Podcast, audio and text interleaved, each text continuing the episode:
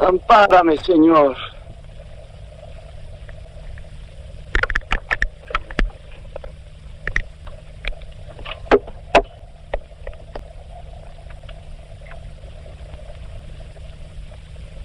Te prometí que volvería. Y esta vez es la última. Va de retro, Satán. Ni vade, ni retro, ni nada.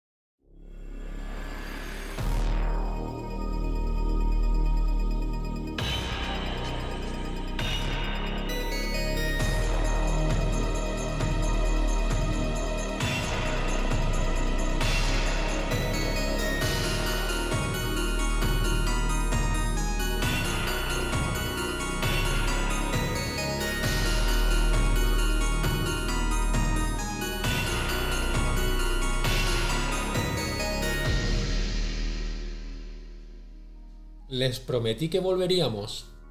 Y esta vez no va a ser la última.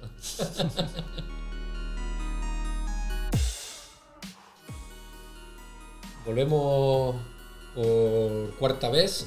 Esta vez venimos cambiando un poco las tornas del, del programa. Vamos a innovar un poco, vamos a hacer algo diferente.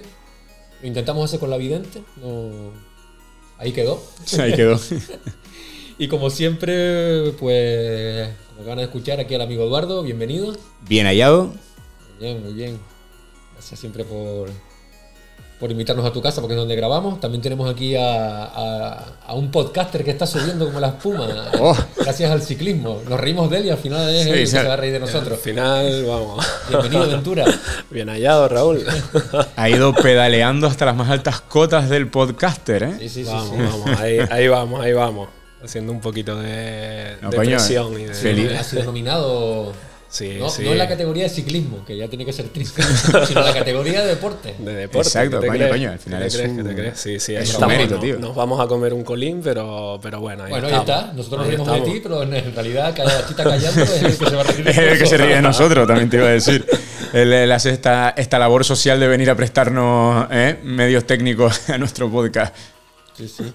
Hoy, pues mira, le traemos algo, vamos a traerle algo diferente, pero antes quería hablarles, como siempre saben, de una vez más nos tenemos que comprar nuestras palabras, por lo menos yo. ¿Qué ha pasado esta vez? Eh, fui a ver Smile. Uh, Sí. Me gustó. ah, Sí, eh, últimamente pues es como que será por ser novato en esto, pero creo que estoy hablando demasiado la cuenta. Me tengo que comer mis palabras en muchas, en muchas ocasiones. Y bueno, poco a poco iremos aprendiendo sobre nuestros errores. Y claro, ¿Pero te gustó la- como película o...? es una película divertida. Vale. La película es mala, porque es mala. Eh, también es verdad que estamos en el año 2022. eh, los medios, ahora cualquier persona eh, puede grabar una película si tiene idea, puede grabar con un móvil, puede grabar una buena película. Entonces, claro, una gran productora se puede permitir tener muchos medios. Y entonces, claro, me parece que la película, hombre, técnicamente está muy bien. Eh, la película no es la mejor, ni la más terrorífica de, Sí, esta- del año. eso es lo que decíamos, ¿no? Que te has comido tus palabras a media. O sea, es una película que te puede haber gustado, pero no es la revolución del género No, que se nos lleva vendiendo durante todos estos meses. Pero yo pensaba que iba a ser una puta mierda. Es una puta mierda, pero bueno, me lo pasé muy bien. Bueno. Yo, es verdad que, hombre, eh, no es como para que le den tanto bombo, pero eh, es una película muy divertida. Es Una película muy divertida. También me pasó un poco con, con Hellraiser. Eh, ahí quedó. Ya posiblemente más adelante me gustaría me gustaría hablar como Sí, a mí me- hablar, hablar de, Yo Hellraiser la vi y sí es verdad que eh, estaba el hype por las nubes. Yo creo que estaba más el hype por las nubes con Hellraiser que con Smile por lo que es. Y yo debo decir que es una película que no me disgustó, no me disgustó de sobremanera. Tiene sus peros, muy peros, pero es una película que bah, la vi y me, me gustó ese, ese espíritu, eh, aboga un poco por ese espíritu de la del 87. También es verdad que de donde se venía el universo Hellraiser es poco menos del lodo, ¿no? Y, y remontar era bastante más fácil. Pero es una película que la verdad que no, no me ha disgustado. Bueno, eh, ya veremos si lo importante es que no caiga en el olvido. Vamos a ver cómo sigue la, si sigue Claro. amplían, amplían la saga con un nuevo universo. Ya, ya veremos a ver si no cae en el olvido. Esperemos que no. eh, que lo, por mí lo podrían haber hacer un poco mejor. Pero repito, eh, estamos aprendiendo también de, esto, de de, esto. ser un poco más humildes. Sí, porque lo que sí podríamos, bueno, ya hablaremos, pero luego se han visto otras cosas que pronosticábamos tranque y han sido tranques. sí, pero bueno, eso ya, hablaremos de eso. eh, Eso, sí, tocará. Eso es la- la programa. Eso es de otro Sí, programa. Habrá que, habrá que coger el coche y irnos lejos y, Invocar. y entrar- y entrar dentro de, de- de ahí en, la- en la casa de la curandera, de la, de la, de la vidente. De la Eso ya vidente, sería ya exacto. en- otro tenemos, momento. tenemos cita dentro de dos semanas Sí. ahí, con la vidente. Genial. Entonces, nada, que nos, los que estuvieron conectados en directo, que fueron seis personas, Sí. sabrán de lo que, no, lo, que trae- lo que traemos hoy. Así que, nada, hoy les traemos un monográfico. ¿se- monográfico, se dice? Monográfico, monográfico. Os traemos un monográfico sobre un subgénero que casi que es de nuestra generación. Totalmente. Y nada, les traemos el found footage. Tanto en la literatura como en cualquier tipo de narrativa, se ha ido buscando y evolucionando la forma de contar historias. Desde Drácula, en 1897, con su narrativa epistolar, hasta el cine en 3D, lo que se pretende conseguir es una mayor inmersión del espectador en el relato. Pero sin duda, el subgénero que más lo ha conseguido ha sido el found footage. Para comprender mejor este subgénero deberíamos hacer un viaje hasta 1922, para acudir al rodaje de un documental donde se filmaba y recreaba la vida cotidiana de los esquimales. Todos sabemos, una de las pautas de los documentales es mantenerse totalmente neutro a las acciones de los protagonistas, pero es en Nanook, el esquimal, donde el director Robert J. Flaherty rompe esta regla e intenta replicar las acciones cotidianas dirigiéndolas fuera de su tiempo, manipulando así la veracidad de la filmación. Otro momento histórico donde encontramos un tipo de narrativa diferente, esta vez en primera persona, es en 1928, cuando Orson Welles toma las ondas radiofónicas y narra la guerra de los mundos, haciendo creer a los oyentes que la ciudad de Nueva York está siendo atacada por extraterrestres. Años más tarde, y esta vez en la televisión, un 1 de abril, Día de los Inocentes de 1957, la BBC emite un reportaje sobre una familia suiza que se dedicaba al cultivo de espaguetis. La cadena recibió un aluvión de llamadas para corroborar lo que habían visto en las pantallas de sus hogares. Por un día, los árboles dieron espaguetis. Pero no fue hasta 1980 donde Deodato sentara las bases y creara no uno, sino dos nuevos subgéneros con Holocausto Caníbal, donde cuatro jóvenes documentalistas viajan a la selva amazónica para reportar sobre las tribus caníbales de la región. Tras días sin saber nada de los jóvenes, envían a un antropólogo y encuentran el metraje filmado. Y justo aquí es donde y se bautiza el subgénero found footage, o metraje encontrado, compartiendo fecha con el monumentary o falso documental. Hoy, en Video Retrotranque, podcast, el found footage.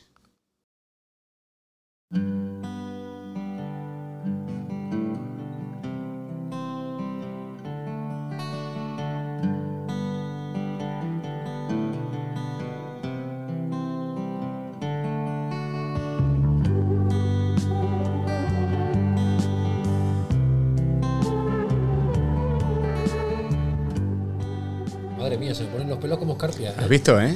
Esto no, no nos lo esperábamos. No, ha ¿eh? quedado bastante bien, creo yo. ¿eh?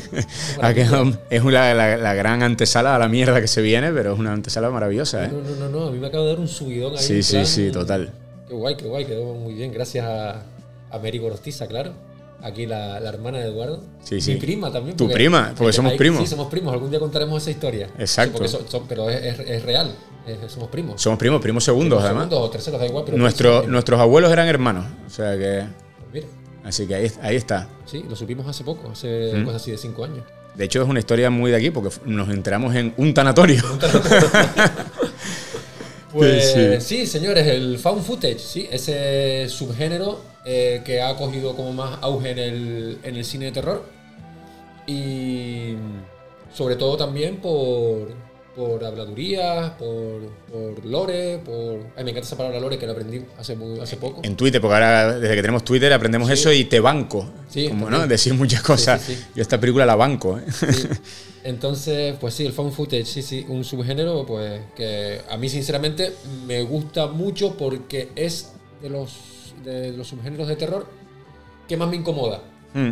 Eh, puede ser también por ahí que ahí, de ahí mi, mi terror a esa inquietud por, por el por el Super 8 Por el que Super hablábamos 8. en el, el primer, el primer episodio. El temido Super 8, sí. Yo creo que es, es un género. A, a mí me, me- me gusta mucho el, el género porque, para empezar, es lo que tú decías, ¿no?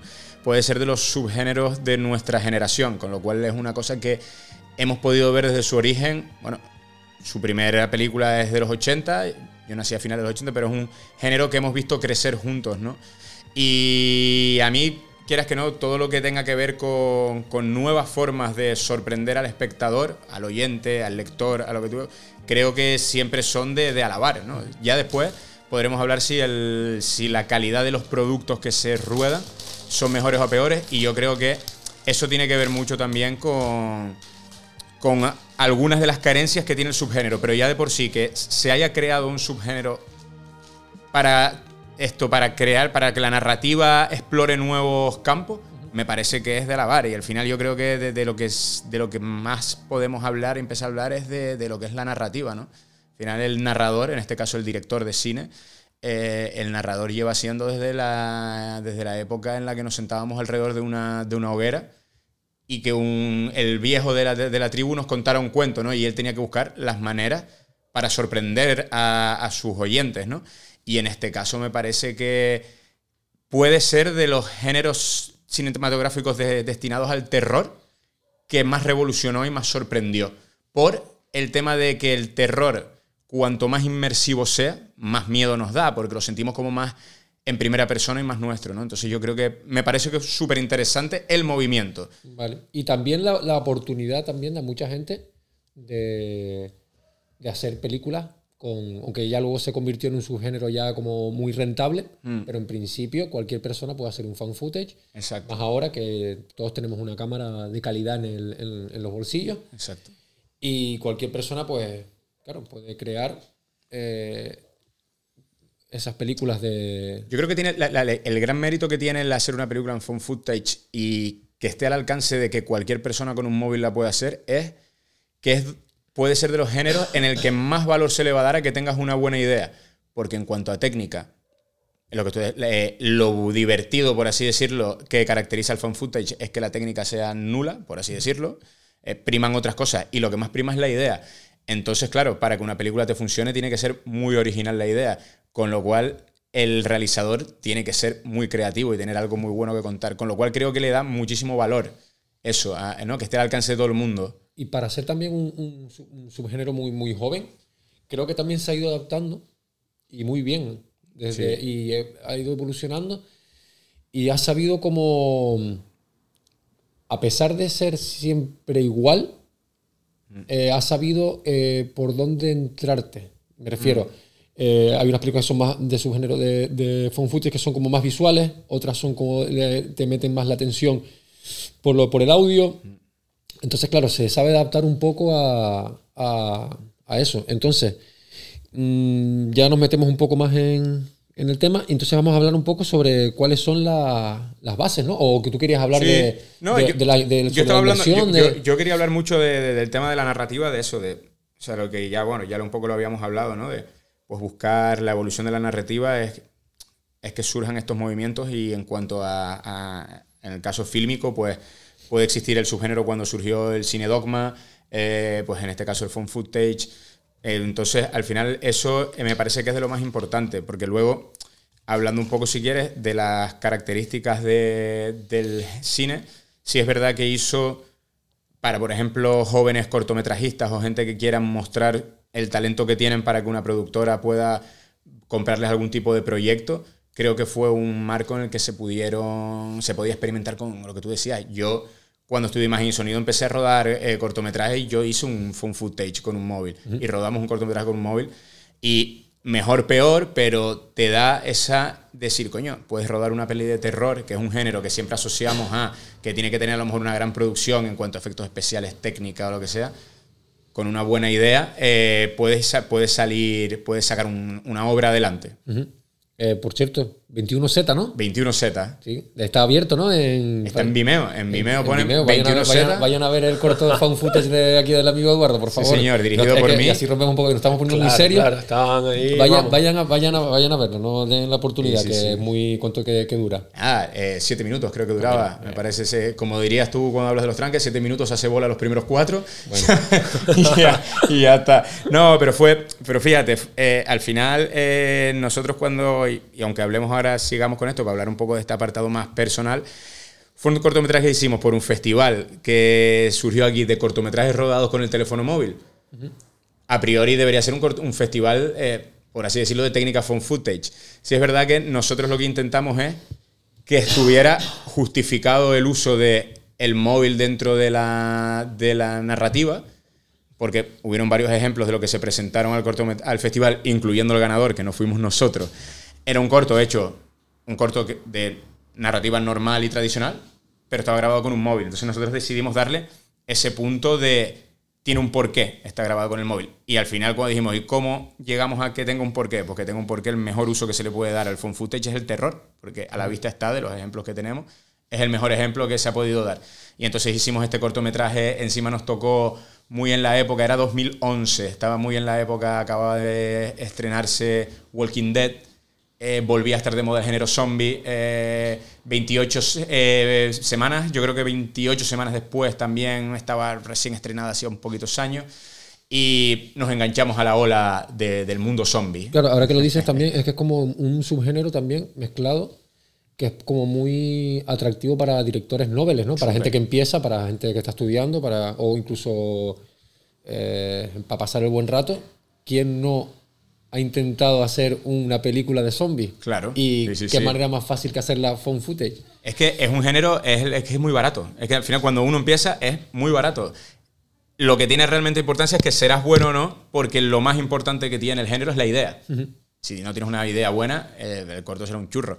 Pero es que ya eh, te quitas eso, te quitas la limitación de la técnica, ¿no? Que al final te puede valer cualquier, cualquier cosa. Hay mucha gente también que está un poco en con- no en contra, sino que no le gusta. "No, es que las películas de, de- en cámara en mano, tal, no sé qué. Pero yo tiro mucho de ellas y hay muchas veces que las veo y ya a mis casi 40 años de edad, pues me sigo cagando encima. Pero también, por, eh, también lo que intento hacer es mm, meterme lo máximo posible. ¿Qué hago? Cierro todas las ventanas, corro cortinas y me, mando unos- me pongo la tele y me mando unos auriculares. Claro, y claro. ahí es donde lo pasas mal y donde ves también lo elaborada que están esas películas. Eh, lo, por lo que hablábamos antes, por los audios, los sonidos, están muy, muy, muy, muy, muy cuidados.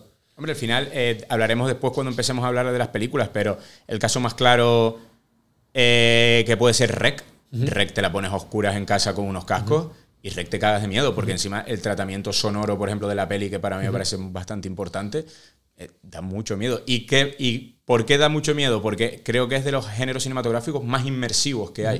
Es en el que más te metes dentro de Sí. la pantalla. Para lo bueno y para lo malo, porque para lo bueno es que para el espectador es muy inmersivo, para lo malo es que muchas veces el que es de las características que le puede pesar eh, el protagonista queda un poco desdibujado por esta cosa de que al protagonista ser el que lleva la cámara se convierte en una presencia casi invisible, ¿no? Y a la hora de un actor eh, brillar en, en un phone footage, quitando ejemplos, pues volvemos otra vez a Rec, eh, no tiene tiempo real en pantalla, porque al final estas películas eh, duran, pues si la película dura una hora y media, que es lo que dura la cinta, por así decirlo, el personaje no tiene tiempo físico para que su arco argumental crezca. Entonces, hay muchas veces que por eso se usa tanto actores desconocidos, yo creo, ¿no? Porque los actores son menos conductores de la experiencia inmersiva de la- del espectador, con lo cual aquí no hay tiempo para que un actor se luzca. O sea, Claro. yo creo que muy difícilmente veremos algún día un actor de una película de Fun Footage nominado a un premio. Claro. Eh, a no ser que sea un Sitges, una cosa así. ¿no? O sea, Pero sí te digo, es verdad que también es como muy sacrificado en el sentido de que eh, ese actor, sinceramente, se, se sacrifica y hace. Se sacrifica en el sentido que hace que tú te Seas pongas el en actor. sea- seas el actor. sí. Y, de ahí un poco la, la- la no sé si está bien dicho, la inmersividad de la... Sí, en inmersividad, yo creo que sí, ¿no? Entonces, claro, ese, ese- ese actor, o, o por ejemplo en el caso de Rec, que es el, es el de fotografía, Sí, al final es el cámara, ¿no? El prota de Rec, claro, por así decirlo. eh, entonces eh, se sacrifica en ese sentido para que tú seas el protagonista de la película. Claro. Claro. Sí, sí, sí, totalmente. Totalmente de acuerdo. Entonces yo, yo lo, lo, lo, lo valoro eh, más. Mm. Sí, pero por eso te decía, nosotros lo valoramos más, pero ahí yo puedo entender que haya mucha gente, sobre todo cuando hacen críticas especializadas y eso, que sea, digamos, de los puntos negativos, porque otro de los puntos que lo dicen mucho también, que es el, el tema de la cámara, de la cámara no estabilizada, de que puede llegar a marear, pero yo creo que esa es la gracia de esto. No en todas las pelis, porque luego tienes el caso, por ejemplo, ahora cuando hablemos de Paranormal Activity, es una película de terror en plano fijo.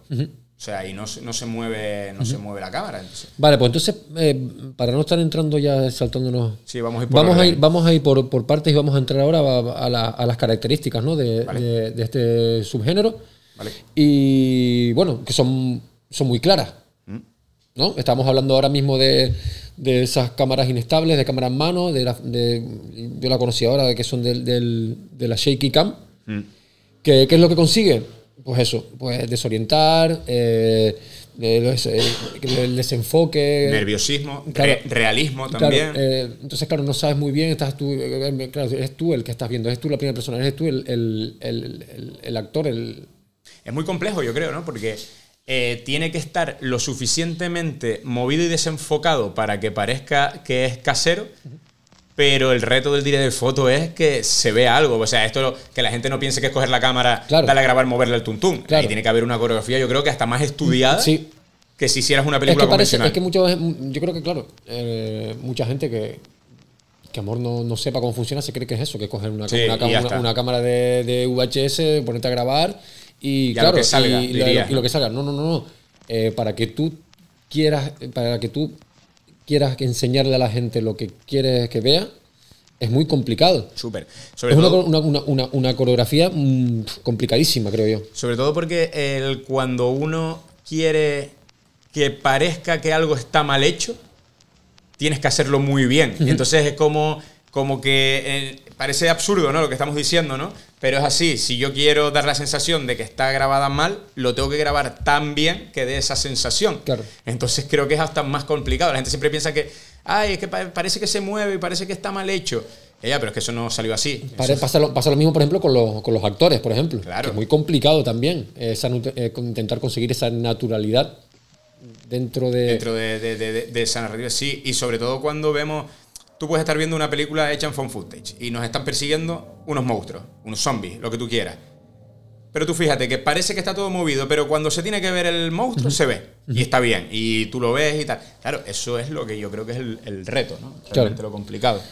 Otra característica también clarísima es la- las ausencias de, de- de introducción en las películas. Siempre te la, la pones, le das al play o vas al cine, de repente, ¡pum! Y te pone, pues, no te pone nada. Ni dirigida por, ni los actores, ni nada. No te la presentan de, de ninguna No, manera. Siempre empieza como ese material encontrado, ¿no? Que- sí, o te ponen eh, basada en hechos reales o, o eh, advertencia, ¿no? Estas cintas son del FBI, no sé qué, tal, bla, bla, bla, o de la policía, tal, no sé Sí, qué. O te cuando, cuando en 1999 cuatro jóvenes se, interran- se internaron en el bosque de Wisconsin, Sí. no sabían lo que se iban a encontrar. Estas o por ejemplo, o por ejemplo, o lo de, como ahora que lo acabas de decir, me pensé que ibas a, a relatar ahora lo del equipo A. Lo del equipo A, pues más o menos.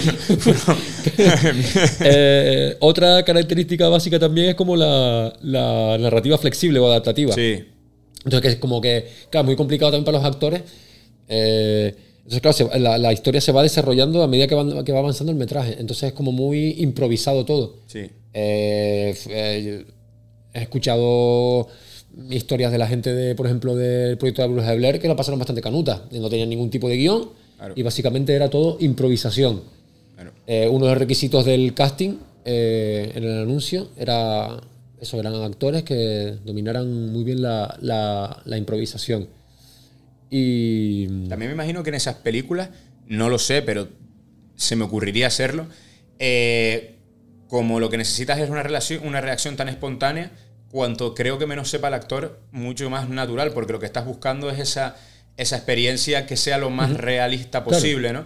Entonces yo creo que muchas veces van con unas directrices o se puede trabajar, hay muchos, eh, muchas películas que se ruedan que para mantener esa frescura en los actores, el director les va contando lo que se va a grabar al día. Entonces, para que su reacción sea lo más natural posible, eh, se le da como unas directrices y después que todo vaya surgiendo en, en base a, a esas directrices dadas para que su reacción sea lo más natural Claro, posible entonces y el la- miedo sea real. La, la- la grabación es cronológica, ¿no? Re- real. Yo creo que se suele hacer, depende de qué películas, no todas. Yo no creo que, por ejemplo, Rec se haya rodado de forma cronológica por la complejidad que tiene. Sí, Sí, en, el, en, el, en, el- en los extras del DVD que Pues no tengo me aquí en la acordaba, mano. no me acordaba, no me acordaba. Sí, lo dice Manuela Velasco, lo dice que No me acordaba. que- no sé si te Sos acuerdas que lo dice lo de, lo de la camisa, que se la Sí. pone el primer día y, y es la misma camisa que va usando durante todos los días de rodaje. Pues eso está muy bien. Eso, sobre todo cuando trabajas con localizaciones tan cerradas, que puede ser el caso de Rec, eh, está bastante bien. Luego hay películas que se han rodado de forma cronológica y no son fun footage, que me parece un disparate. Este,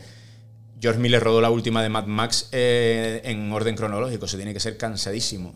Porque nunca vuelves a. O sea, normalmente cuando las películas están rodadas todas de manera inconexa, porque es lo más rentable, por así decirlo. Tú, si aquí vamos a tener el principio y el final de la peli ocurre en esta habitación, la rodamos hoy y no venimos dos veces. Es lo lógico, ¿no? Pero claro, ¿qué consigues con eso? Que el arco, el arco de los personajes sea muchísimo más natural su evolución.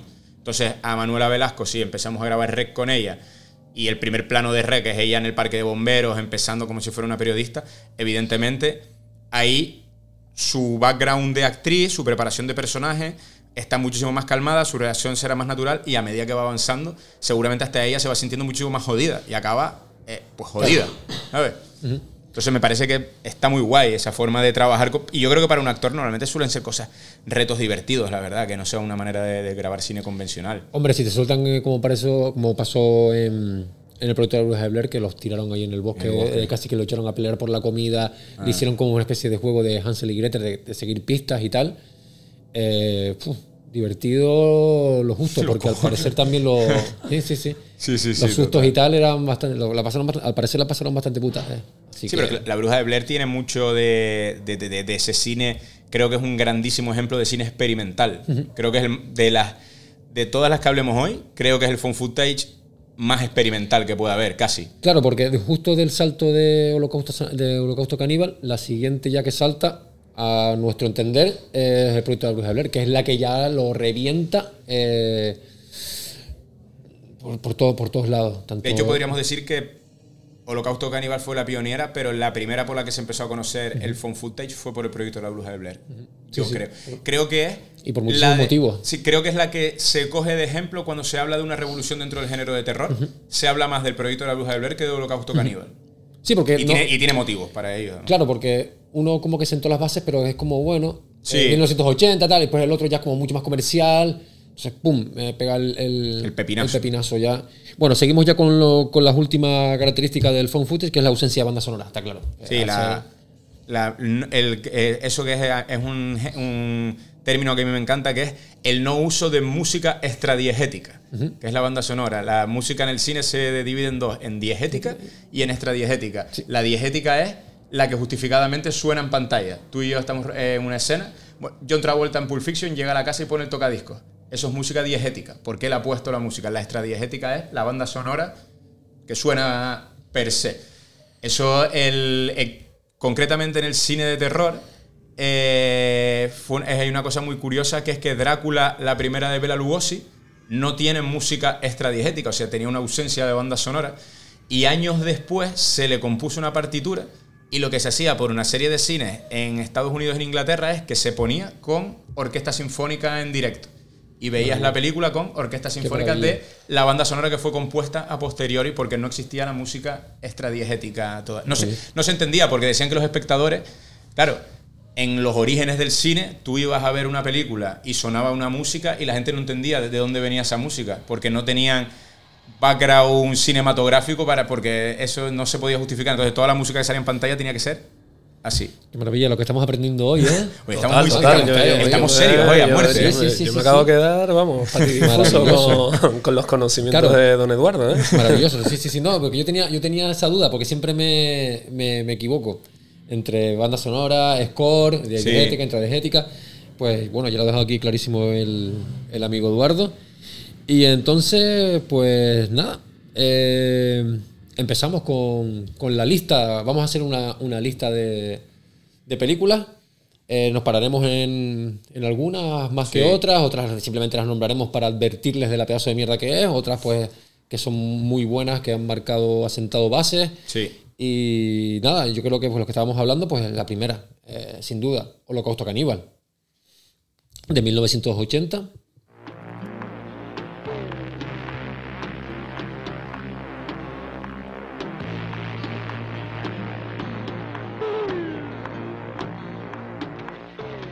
Watch it, Alan. I'm shooting.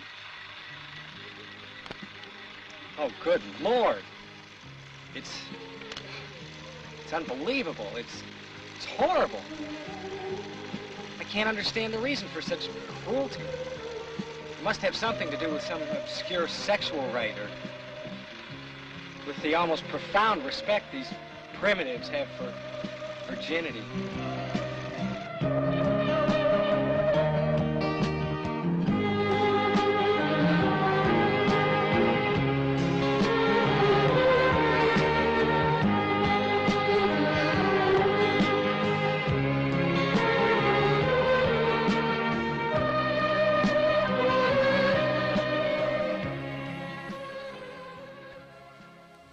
Nos vamos al año 1980, dirigida por Ruggero Deodato.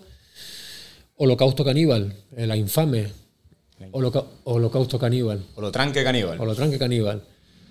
Sí. eh, Tú no lo habías visto hasta el otro yo día, no lo vi hasta el otro día y gracias aquí al amigo, le mando un saludo a mi amigo argentino Mal Gusto, el señor Carlos, eh, que la tiene en su, en su página para que la gente la pueda disfrutar, en ok.ru.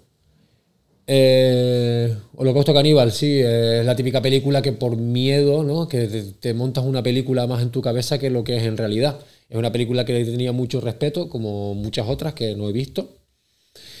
Por la incomodidad, ¿no? De, no, que, claro, es una película de 1980, yo de- desde siempre la he escuchado, entonces, claro, eh, a mí sinceramente no me, no me apetece disfrutar de una película donde cogen, descuartizan animales reales. Ya. Sí, el- el- también es esa peli que eh, para la gente de nuestra, de nuestra generación llevamos toda la vida, eh, yo por lo menos me pasaba, yo no la vi hasta, hasta que ya era un poco más mayor, por esa cosa de que era cine prohibido en casa de mi padre, no, no se puede ver, era como esa peli que encima eso lo único que hace es acrecentar para mí la, la curiosidad y cuando después llega un momento que la ves dices, por favor, Claro. si tampoco es No, no para para- tanto. no para Pero tanto. claro, en su momento cuando, cuando surge, en el contexto en el que surge en 1980, es una película, vamos, completamente fue, yo creo que rompedora, ¿no? Por lo que contaba. Pero al final es eso. Eh, en, en casa a mí me la, me la, me la, me la prohibían. No, no se puede ver esa, esa, esa película. Claro. eh, una película que tuvo muchos problemas para después de estrenarla ese fue la, la ¿cómo se dice? La confiscaron. La ¿no? censuraron. Sí, la censuraron, confiscaron, se prohibió, tuvo muchos problemas eh, debido a que pensaban, bueno, que el- uno de los, de los, de los mitos de la película es que eh, todos los asesinatos, todos los, era, era los- las muertes eran todas reales. Reales. Sí, al final le, le- le venía muy bien que no existiera internet, ¿no? En, en 1980, porque eh, acrecentó esa leyenda urbana que no era al final más que yo creo que una campaña también de marketing hasta un punto. Esa, esa cosa de también. No, no sé si recuerdo que había leído que cuando se estrenó de las cosas que hicieron fue sacar unas falsas noticias en el periódico de que los actores habían muerto de verdad. Eh, esta leyenda era que era un docu- eran unos documentalistas de verdad que habían ido como tal.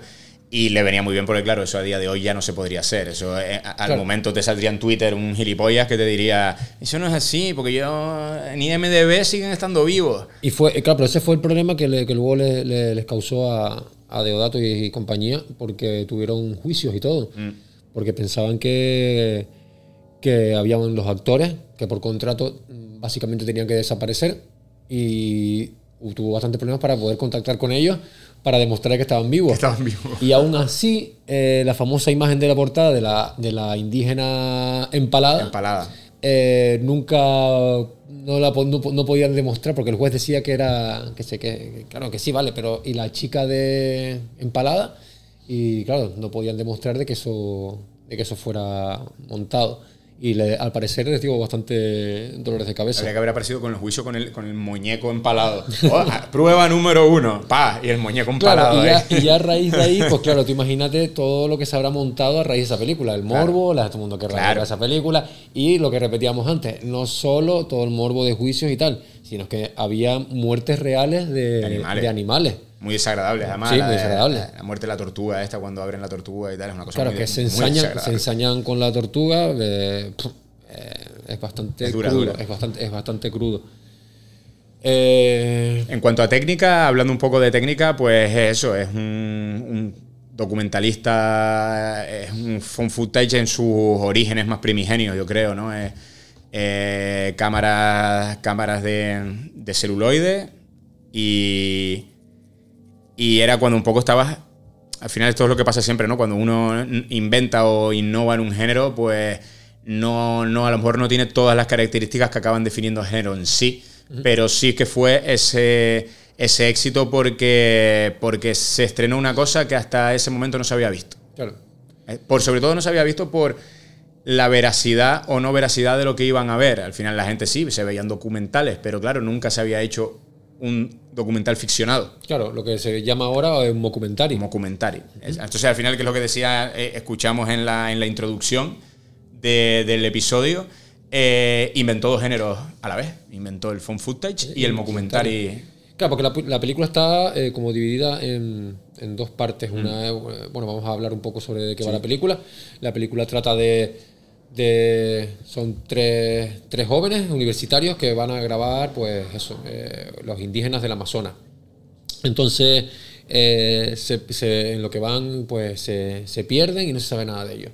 Entonces, un antropólogo con un equipo de, de gente de- del lugar y tal, pues va, va, en, con- va en busca de, de estos muchachos.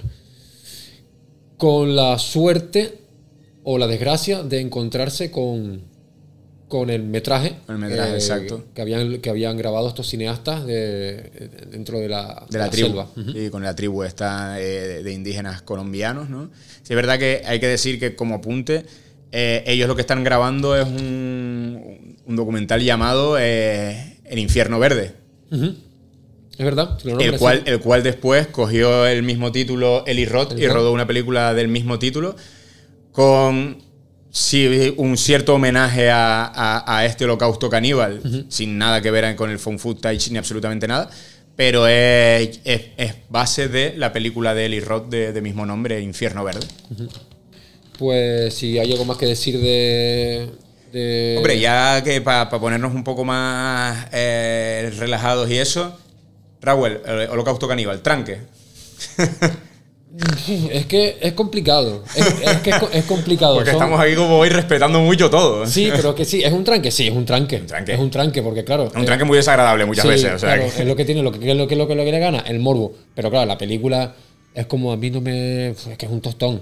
Sí, sí, es como muy. el- el- el- esos colores apagados, eh, el granulado. eh, es que es más desagradable la película en sí, todo en general, que disfrutable. Incluso la. La el doblaje, los doblajes añejos así. de- Mm. Sí. Es que como se te hace como muy densa la, la- la película. Sí, sí se hace bola. Yo, yo la vi hace bastante más tiempo, pero sí me sigo, me- me la, tengo bastante clara. Y al final es lo que tú dices, es una película que lo que tenía que vender eran las cuatro imágenes desagradables para que la gente fuera al cine. O sea, era una película que la gente no, no te ibas a comprar, no ibas a volver a ver, no va a estar en la lista de las películas favoritas de alguien, pero es una película que estaba hecha para que la gente, el boca a boca, oh, vete a ver no sé qué película porque matan a un bicho y tal. Y era una película puramente hecha por, por marketing, ¿no? Porque cinematográficamente lo que tiene es eso, que inventó un subgénero, que es lo que hay que valorarle, pero Sí, como película en sí claro. no la deberíamos valorar porque la película tiene por el que le guste, claro. El sí, que para tal, siempre para el que le guste, claro, pero uf, el maltrato animal y tal, y bueno, pues en estas épocas ya, pues, como que eso ya no tiene por qué No, eso hacer ya- gracia. eh, Una película, como se puede decir ahora, que es una cosa muy, muy de viejo, es una película que a día de hoy no podría rodarse. ¿O sí? sí, sí, sí. La generación de cristal, señores. Eh, sí, totalmente. Ya habla, no, no, no me Pues tiene- ahora quería yo nombrar una película, claro, después en 1980, ya la que nos, la que nos tocaría ahora, por mi parte, es eh, conocida por muchos. Yo la conocí hace poco más de un año, no la había visto, la vi recientemente. Es Ghostwatch de 1992, que básicamente no es una película en sí, sino fue un programa de televisión de la BBC en un especial de Halloween que grababan una vigilia en una casa encantada, donde sucedían cosas paranormales y tal. Hay un fantasma que las niñas de la casa le llamaban pipes, tuberías, porque era- hacía ruidos como de tuberías. Y claro, se montaron una parafernalia en la BBC espectacular. Montaron el plató con conexiones en directo, eh, con el número de teléfono para llamar para contar sobre que, si pasaba algo en tu casa. ¿ah? Y se montaron una parafernalia, pero increíble. Eh, tal fue así que, claro, casi como lo que habíamos dicho antes, lo de, lo de Orson Welles, pero en vez de la, de la radio, pues en, en la televisión. Sí.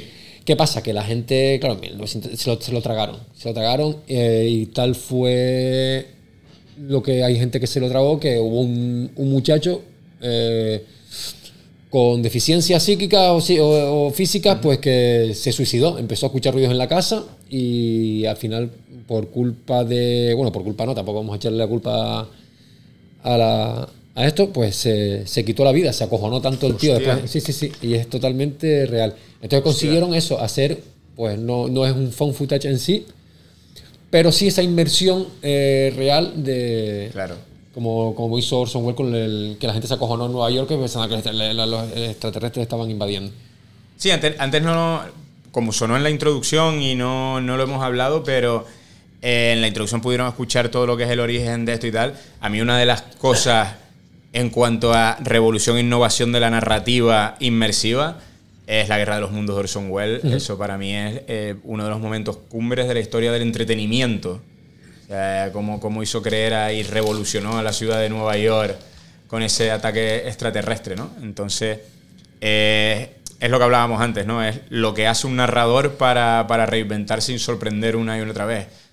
Claro, tú imagínate eso, lo que te digo, la noche de Halloween en el 92, pues eh, las conexiones que hay, o sea, porque lo estaba muy bien montado. Por fuera de la casa, como que había gente por fuera, como, ay, está la televisión aquí, y entre- hay un hay un reportero por fuera entrevistando a los vecinos. O sea, estaba Claro, todo lo- muy, muy, muy bien montado. Claro, y toda esa gente era eh, estaba siendo objeto de ese paripé, de, Claro, claro, la- en, la- en la- en el, en el programa ponía, había un teléfono y tú llamabas por teléfono y te lo cogían y te decían, está usted en el programa de televisión Ghostwatch, tal, especial de Halloween. Y, y- y claro, y, de- y- a veces pasaban en directo y decían gente broma. Ah, no, y decían, por favor, que esto es un programa muy Un serio. programa serio. tal. Entonces, claro, la, gente, la gente picó hasta tal punto de que eso, una histeria ahí brutal. Y Tendríamos que hablar con Iker para que hiciera eso. Sí. El problema es que ahí hubiera faltado de Navarrete que le habría dado el punto de, de, de- de así de medium y eso, y la pobre, la pobre fallecida, sí, ¿no?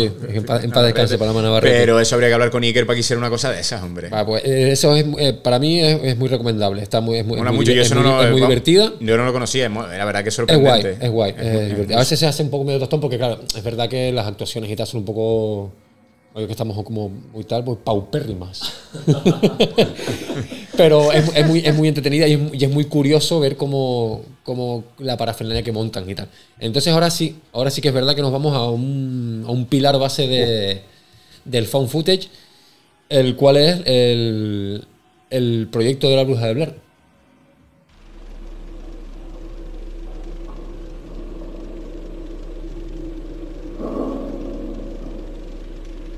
The search of the three missing Montgomery College students continues in Frederick County tonight. Ten days and thousands of man hours have been unable to produce any clues. We have a few leads, um, a few other options that we want to take advantage of, and just try to put together some uh, some pieces to this puzzle. Oh, we're doing a documentary? Yeah! Yeehaw!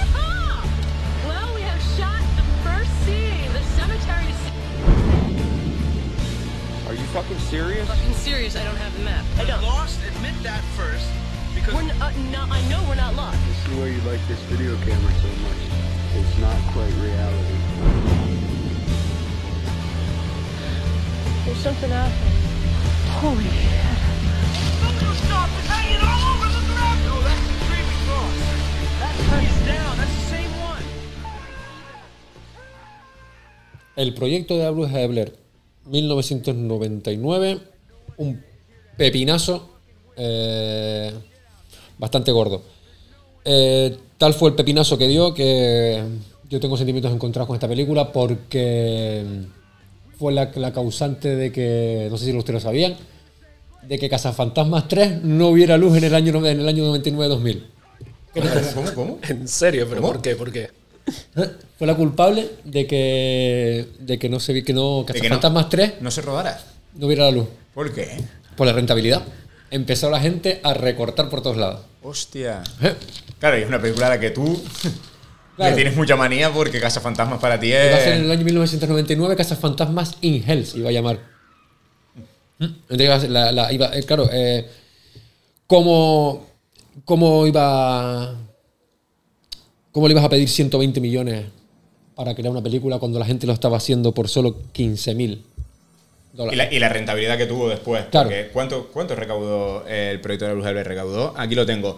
Costó 60 mil dólares y recaudó 248 millones de dólares en todo el mundo. Claro, Claro, eh, claro, lo que eh, le costó la película en sí fueron 15 mil. 15.000. que fuera rueda con publicidad y tal, y todo lo que, todo lo que habían montado y todo. Con el rollo. 60.000 tiene que haber sido la entera por la, por la campaña Claro. de marketing que después tiene. Era una película que iba a ser, eh, que iban a cambiar a, como el que estaba dando problemas en esa época, porque la, la historia de Casa Fantasma era como muy lleva después de Casa Fantasma 2, como que fue bastante truculenta. eh, sí, yo ahora sí, no, ahora no, tal. Pues iban a quitar. En, ese momento estaba dando por culo Bill Murray, que era el que solía dar por culo. Y lo iban a cambiar por Ben Stiller. Hostia, sí. qué cambio, ¿eh?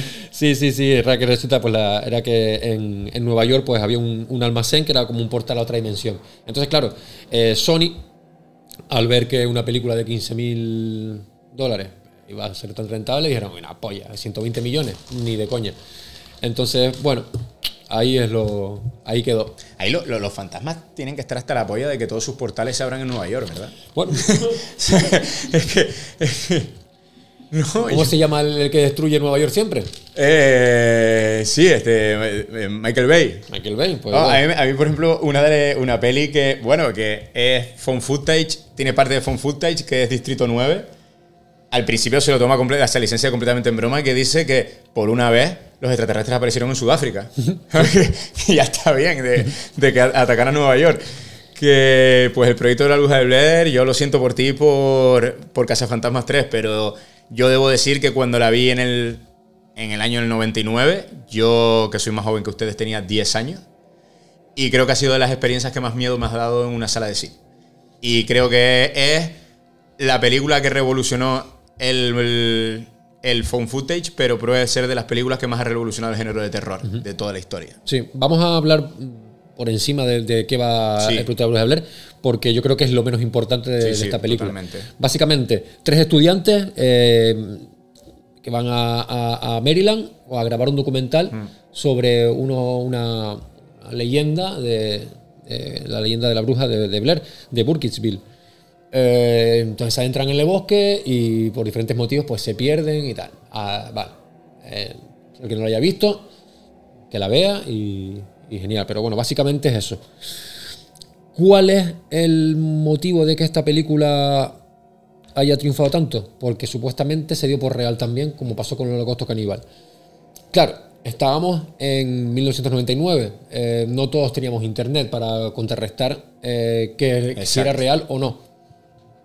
Entonces, pues es- ellos el- se anticiparon a, a esas preguntas y crearon todo un universo dentro de, dentro de la película. Entonces, crearon eh, todo. Todo lo de la bruja de Blair, los asesinatos de la bruja, que sabían que habían sido en un pueblo, habían raptado a unos niños, no sé qué. Entonces, claro, tú ibas a internet y buscabas y te aparecían Todo. las noticias, te aparecía, había como documentales, las ent- entrevistas, e incluso también hicieron como en el Holocausto Caníbal, a los actores como que les obligaron a desaparecer, eran gente, eran actores totalmente desconocidos. Sí, exacto.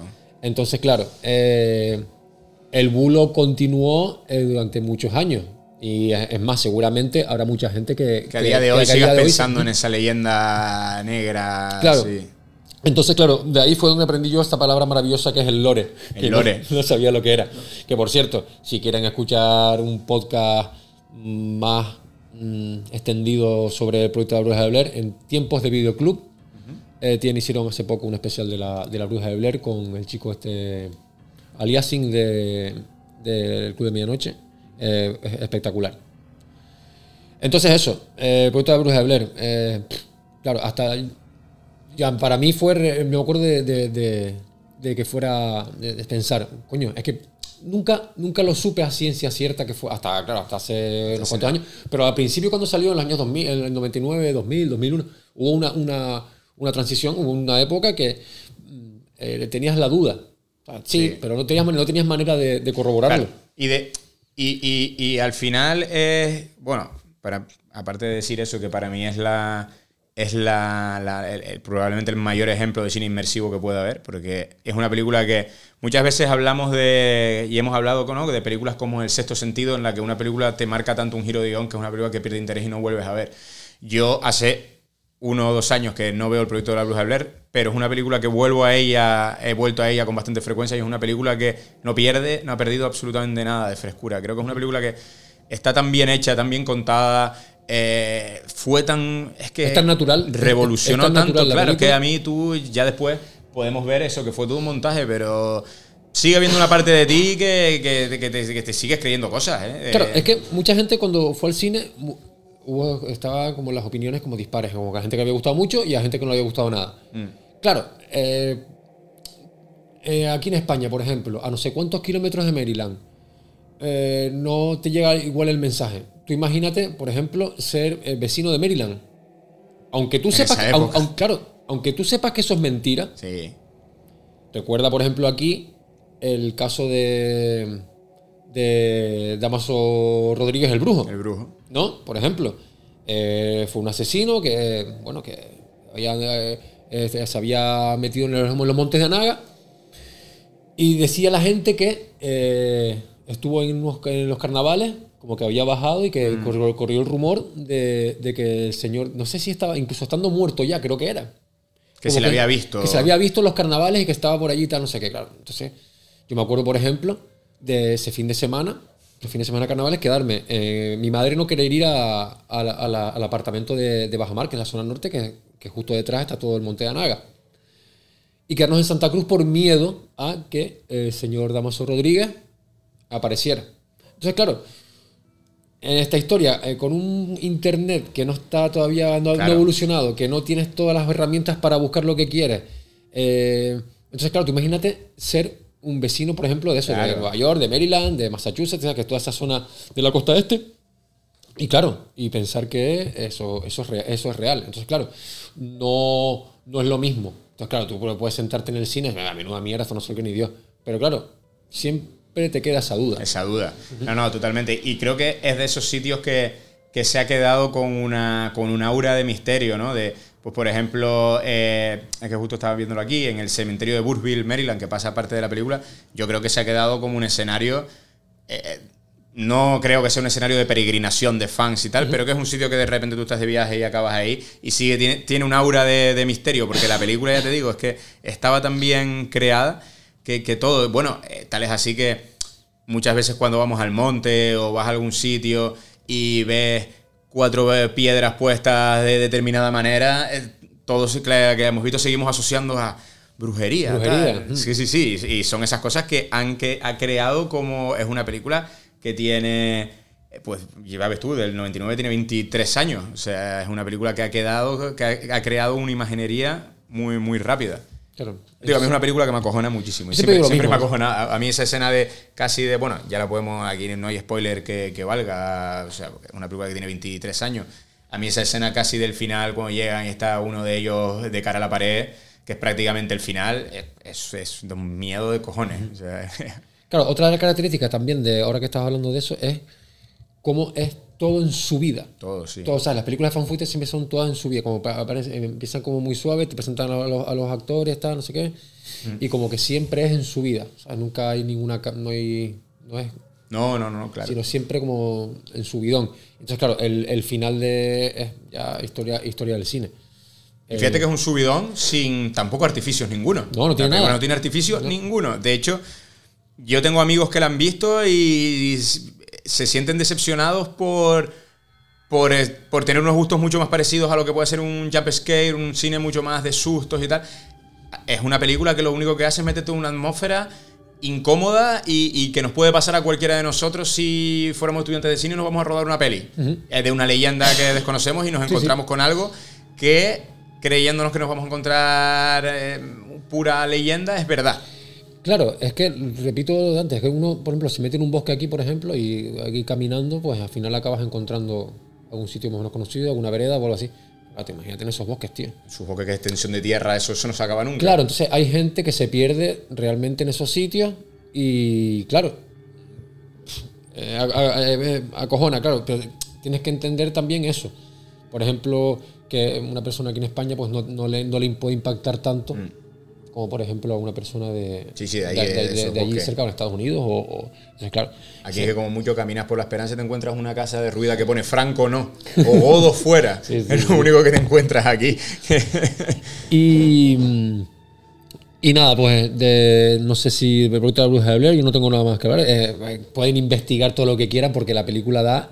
eh, tiene, bueno, tiene segunda parte, tiene un remake. Ahí fue un poco donde para mí perdió eh, este aura de leyenda y eso, cuando sacaron una segunda parte que eh, ya era una cosa muchísimo más cine de terror convencional. Y a mí fue ahí, pero claro, estas cosas al final pasan. Si tú has hecho una película que ha costado 15 mil dólares y recuerdo las 248, es que voy a hacer dos películas, no, es que hago eh, una, una, una tetralogía, a ver si quiero. Ahí, pero fue un- pero al final también es verdad que creo que no, no es una secuela que haya manchado a su predecesora. Yo creo que se rodó la secuela, los que la vimos la vimos, tampoco tampoco nos no, no, no ha manchado eso, ¿no? Seguimos acordándonos siempre del proyecto de la Bruja del Ver como el peliculón de, de- de- de terror que es. Sí, sí, no, fue una inno- innovación completamente. Yo recuerdo, no la fui, no. Voy a decir que no tuve la suerte, no, de que tuve la suerte de no ir a verla al cine. Me recuerdo perfectamente una noche de viernes que la alquilé en el Blockbuster. Eh, ese fin de semana eh, mi hermano salía de fiesta, mi madre se iba para el apartamento este de Bajamar y me acuerdo de ir al Blockbuster a alquilar el proyecto de la Bruja de Blair, es que me acuerdo perfectamente. Comprar unas pizzas y, y verla en mi casa solo, maldita la hora. Sí, y le tengo, tengo muy, muy, muy buen recuerdo de, de- de esa película y de esas sensaciones. Es que- Qué guay, qué guay son esos, esos, esos, parando ahora el footage, ¿no? Esos recuerdos de cuando ves una película y te acuerdas por primera vez cuando la viste y te, te, te- te rompe completamente, ¿no? Y esas primeras veces, yo a veces pienso con, no el proyecto de Luz Albert, pero hay películas que muchas otras que me han marcado también, de cuando se la pongo a alguien que no la ha visto y le sorprende, le digo, qué suerte tienes de que la puedas ver por primera vez, ¿no? Sí, Porque sí. son esas cosas Es que uno- recuerdo uno perfectamente guarda, hasta, hasta voy a, a- voy a, como dice aquí, romper un melón. Recuerdo perfectamente lo que, lo que estaba comiendo cuando estaba viendo la película. Y era una pizza tropical, pizza con piña. Da más miedo que el proyecto de la Bruja de Blair. Eh, Totalmente pues, a favor. y sí, sí, es que claro, y y le tengo, y le tengo un, un cariño especial a, a- a la película. Y porque eso pues, también es un, es un- es un subgénero que, que a raíz de. Porque repito que de Holocausto Caníbal no la había visto hasta hace nada, hace menos de una semana. Y le tengo especial cariño a la- a- por abrirme, los, abrirme al- a, a ese subgénero que a mí siempre me ha gustado. Sí, sí y ab- y abrió, abrió a, a- a todo un abanico de, de- de- de cine que vino después de eso. Fue un footage y no fue un footage, ¿no? Pero yo creo que a raíz del proyecto de Bruce Albert también se empezó a hacer muchísimo más cine eh, que aunque no fuera esta técnica, sí fuera inspirado en la leyenda de no sé qué, inspirado. Entonces se creó, es que yo creo que lo revolucionó todo en cuanto a- al género de terror que viniera, que viniera luego. Claro. Entonces, ¿algo más sobre.? Sobre el proyecto de Bruja Blair, no. Entre medias, antes de que, de que sigamos, voy a hablar de. Voy a darle un apunte de un phone footage patrio del año 2001, dirigido por Antonio Hernández, no sabréis quién es, pero protagonizado por Jorge Berrocal, María José Galera, Ismael Beiro, Iván Armesto y más, que se llamaba El Gran Marciano. Que antes me hablabas del especial de la BBC. Pues esto es una película que se rodó dentro del plató de Gran Hermano 1. ¡Hostia! Que hicieron si- ve- que simular a la gente que estaba dentro de la casa que era Gran una invasión Marciano. extraterrestre por fuera. Es que claro, verdad. estabas hablando antes de lo de la BBC y iba a hablar de una peli que ahora sí hablaremos, que no tiene nada que ver, pero dije, espera, espera, espera, esto me suena en el plató al gran despropósito de, de cine patrio que es El Gran Marciano. ¿eh? Pero eso lo echaron en Telecinco en plan Sí, sí, que sí. lo- no- claro, y lo, lo a echaron como un programa especial y tal. Y Coño, qué guay, se tío. se me el gran marciano. Claro, es que lo, lo, lo- Jorge Berrocal, ¿quién me pone la pierna en el momento lo- Sí, el- sí, se me acaba de lo piensas- el, recuerdo totalmente. Claro, es que eso, en el momento piensas y ahora has pensado, chiquita mierda, pero claro, ahora ya. ¿eh? Claro, no sé cuántos años después dices, joder, qué genialidad. Es que después de eso vino y quería hablar de, de. O sea, hablaré. no, lo voy a apuntar ahora porque tampoco es importante. Hay una. Cuando eh, eh, mi amigo, cuando, cuando Tato y yo estábamos preparando la, el 21Z, empezamos a ver mucho cine de zombies y encontramos una miniserie eh, que se llama Dead Set, Dead Set, sí. Terror en el Plato. Es que justo cuando dijiste lo de Gran Marciano me recordé lo de Y de Dead Dead Set Set. Terror en el Plató es exactamente lo mismo. Es una casa de gran hermano en la que están grabando y hay una catombe zombie y son los últimos supervivientes que quedan por este hecho de estar dentro de la casa. Pero claro, los que empiezan a convertirse en zombies son los técnicos de sonido, de televisión y tal. No recuerdo que fuera phone footage per se, porque sí es verdad que juegan mucho con las cámaras de la casa, pero creo que luego hay otra cámara, se rompe, es tal. Pero me pareció que antes cuando estabas hablando lo de la BBC, digo, coño, me parece que es un ejemplo a Dead Set sobre todo. Pero claro, es que antes que Dead Set estaba el Gran Marciano. Gran Marciano. ¿eh? Con, con Íñigo y ¿eh? Ismael. Qué maravilla, tío. La, la- la- a ver si la, recupero y la, veo algún Estaba día. aquí, es que en fil- tiene un 1,9 en filas finis. Magnífico, Me parece- magnífico, eso Me parece una maravilla que haya alguien que haya votado por ella, sobre todo. ¿no? Eso lo voy a video retranquear, tío, porque seguramente mucha gente estará muy contenta de saber de, de ese Mira, mira, mira, de- El grupo de 14 concursantes del programa de televisión Gran Hermano se convierte en testigo privilegiado del suceso más extraordinario que ha vivido en su historia la austera comarca extremeña. Guadalix de la Sierra. Madre Dios. mía, pedazo Madre de mía. mierda más grande. Esta no se la esperaban ustedes. Restos calcinados de lo que parece una nave fabricada por el hombre flotan en la piscina de un hotel. Chiquita maravilla. Así que después de, de esta, de esta sorpresita preparada, Qué podemos maravilla, seguir. tío, qué maravilla. Así que nada. Que de ya- verdad creo que eh, en pocos podcasts de terror vais a poder ver que se hable tan seriamente del proyecto de la Blues de Blair y se salte al Gran Marciano. Nunca dos películas tan opuestas estuvieron tan unidas. Maravilloso, gracias Eduardo, gracias. Hombre, por Dios. Madre mía. Bueno, pues ahora sí que nos soltamos con otro pelotazo no urbanístico. Eh, pero sí fílmico. Eh, saltamos de 1999 al año 2005 con Paranormal Activity. Eh, ¿Qué tenemos que contar de Paranormal Activity? Eh, esto fue, eh, lo que repito, fue un pelotazo bárbaro. Ya cambiamos ya lo de los reporteros, los documentales, el documental y tal. Si no es como, vamos a hablar un poco sobre el argumento y va sobre eh, una chica que le persigue desde pequeña una presencia y la arrastra hasta su nuevo hogar con su marido.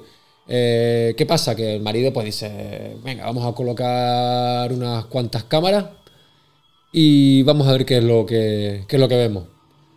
Eh, lo mismo, eh, acojone total, para mí. No, no, revoluciona, vuelve a Sí. revolucionar el, género- el subgénero dentro del subgénero. Sí, lo refresca, lo refresca, porque claro, ya, ya pasamos ya por seis años después y lo refresca y, y volvemos a repetir. Eh, una película que, pues mira, eh, también lo mismo, eh, desde 15 mil dólares a 195 millones. Una película súper rentable, lo mismo, cuatro cámaras, dos, dos, dos actores actualmente desconocidos, eh, un disparate. Dirigida por Oren Peli, que no sé, yo no sé nada de ese señor. Es, se podría decir que, creo, ¿no? Es de las primeras pelis por las que se hace famosa Blumhouse, diría yo, ¿no? Sí, Es claro, claro. Es la, es la que, Ah, hay sí, que hablar, sí, hay que es la hablar- lotería de Blumhouse. Sí, es de la lotería de Jason Blum. Pero te voy a decir una cosa: es que está producida por un tal Stephen Snyder, no sé quién es, Jason Blum, Oren Peli, que es el director, pero yo no sabía que estaba producida por el señor Spielberg. ¿Sí? Sí. Al parecer, Hostia, es verdad, producción de Steven Spielberg. Steven Spielberg. Eh, Ah, porque es porque tiene la distribución la tiene la DreamWorks. Claro, es una coproducción junto es una coproducción junto con DreamWorks y por Paramount Pictures. Claro, y ahí Claro, fue donde el señor ahí Bloom, está. ahí fue donde el señor Bloom pues, le tocó la, le tocó la lotería. No, la lotería, le tocó el euromillón. Mm. Le tocó el, el, el bote de- de- del euromillón. Pues. Eh, No, re- revoluc- otra- eh, claro, y cambia, cambia un poco todo el sistema este de- del phone footage porque lo que hace es eso, lo que estamos hablando, se pone cámaras fijas Mm. en diferentes en diferentes zonas de, de- de la casa y donde para mí entra la magia de, de- de esta película es en, en el sonido, Mm. que es, es lo que te va preparando. Y yo creo que a partir, a partir de ahí ya empieza ya como también a evolucionar un poco lo- los jumpscares. Mm. Eh, en esa preparación, los sonidos van, vienen como alejados, empiezan a aparecer poco a poco, y se empieza como a saturar el sonido de las cámaras y te pega el susto. Te pega el pepinazo. Mm. Sí, al final es, un, es, es volver a que un narrador refresque y reinvente algo que ya estaba, que ya estaba inventado. Eh, es, al final el, el- el tener estas cámaras fijas hace que el espectador tenga una inmersión diferente a la del proyecto de la Bruja de Blair, en la que íbamos montados sobre el hombro del, del protagonista, que es el cámara. Aquí lo que te mantiene es que tienes que estar en una tensión constante con los cinco sentidos, mirando en todos los rincones del Claro. plano de dónde, dónde está, dónde está, dónde está. Porque Porque además es tan, es, tan, es tan sencillo y tan a la vez tan complejo el que tú tengas todo un cuadro y el estar todo completamente mirando por dónde me va a venir y aún así sorprender al espectador, porque tú le estás dando al espectador el marco. Y ahí Claro. va a pasar algo. Y otra cosa también es, lo- otra cosa también, otra técnica para totalmente desorientar al espectador es el montaje de cómo cambia la- las cámaras. O sea, cámara de salón, cámara de habitación. Entonces, Sí. claro, se apaga una, funde en negro, eh, pum, te cambia el salón. Entonces, Mm. claro, tú estás ahí todo el rato alerta. Entonces tienes, Sí, sí, claro. tienes, eh, la película te mantiene los huevos en la garganta hasta que te pega el susto y ya los huevos te salen por la boca. Sí, sí, total. Literal. Entonces, claro, y encima te preparan inconscientemente con el audio, te va entrando poco a poco, uh, escuchas el zumbido, uh, y tú ya, tu, tu cabeza inconscientemente ya te dice, tu cuerpo ya se va a no repele y te dice, sí, aquí va, aquí va a venir, pum, y viene. Entonces a mí también es otra película también que me parece eh, fantástica. Otra película también para que, tienen, que deberían de ver, pues eso, totalmente solo, a oscuras. Sí, está así. eh, y sobre todo con un buen equipo de sonido y si puede ser con unos, unos auriculares eh, para que disfruten de la auténtica actividad paranormal. Repetimos, es un pelotazo económico para que fue lo- el, el- el- el cohete de, de Jason Bloom para su productora Blumhouse y que, que tuvo eh, tres finales alternativos que yo no lo sabía, pero a medida que los fui leyendo eh, los recordaba todos.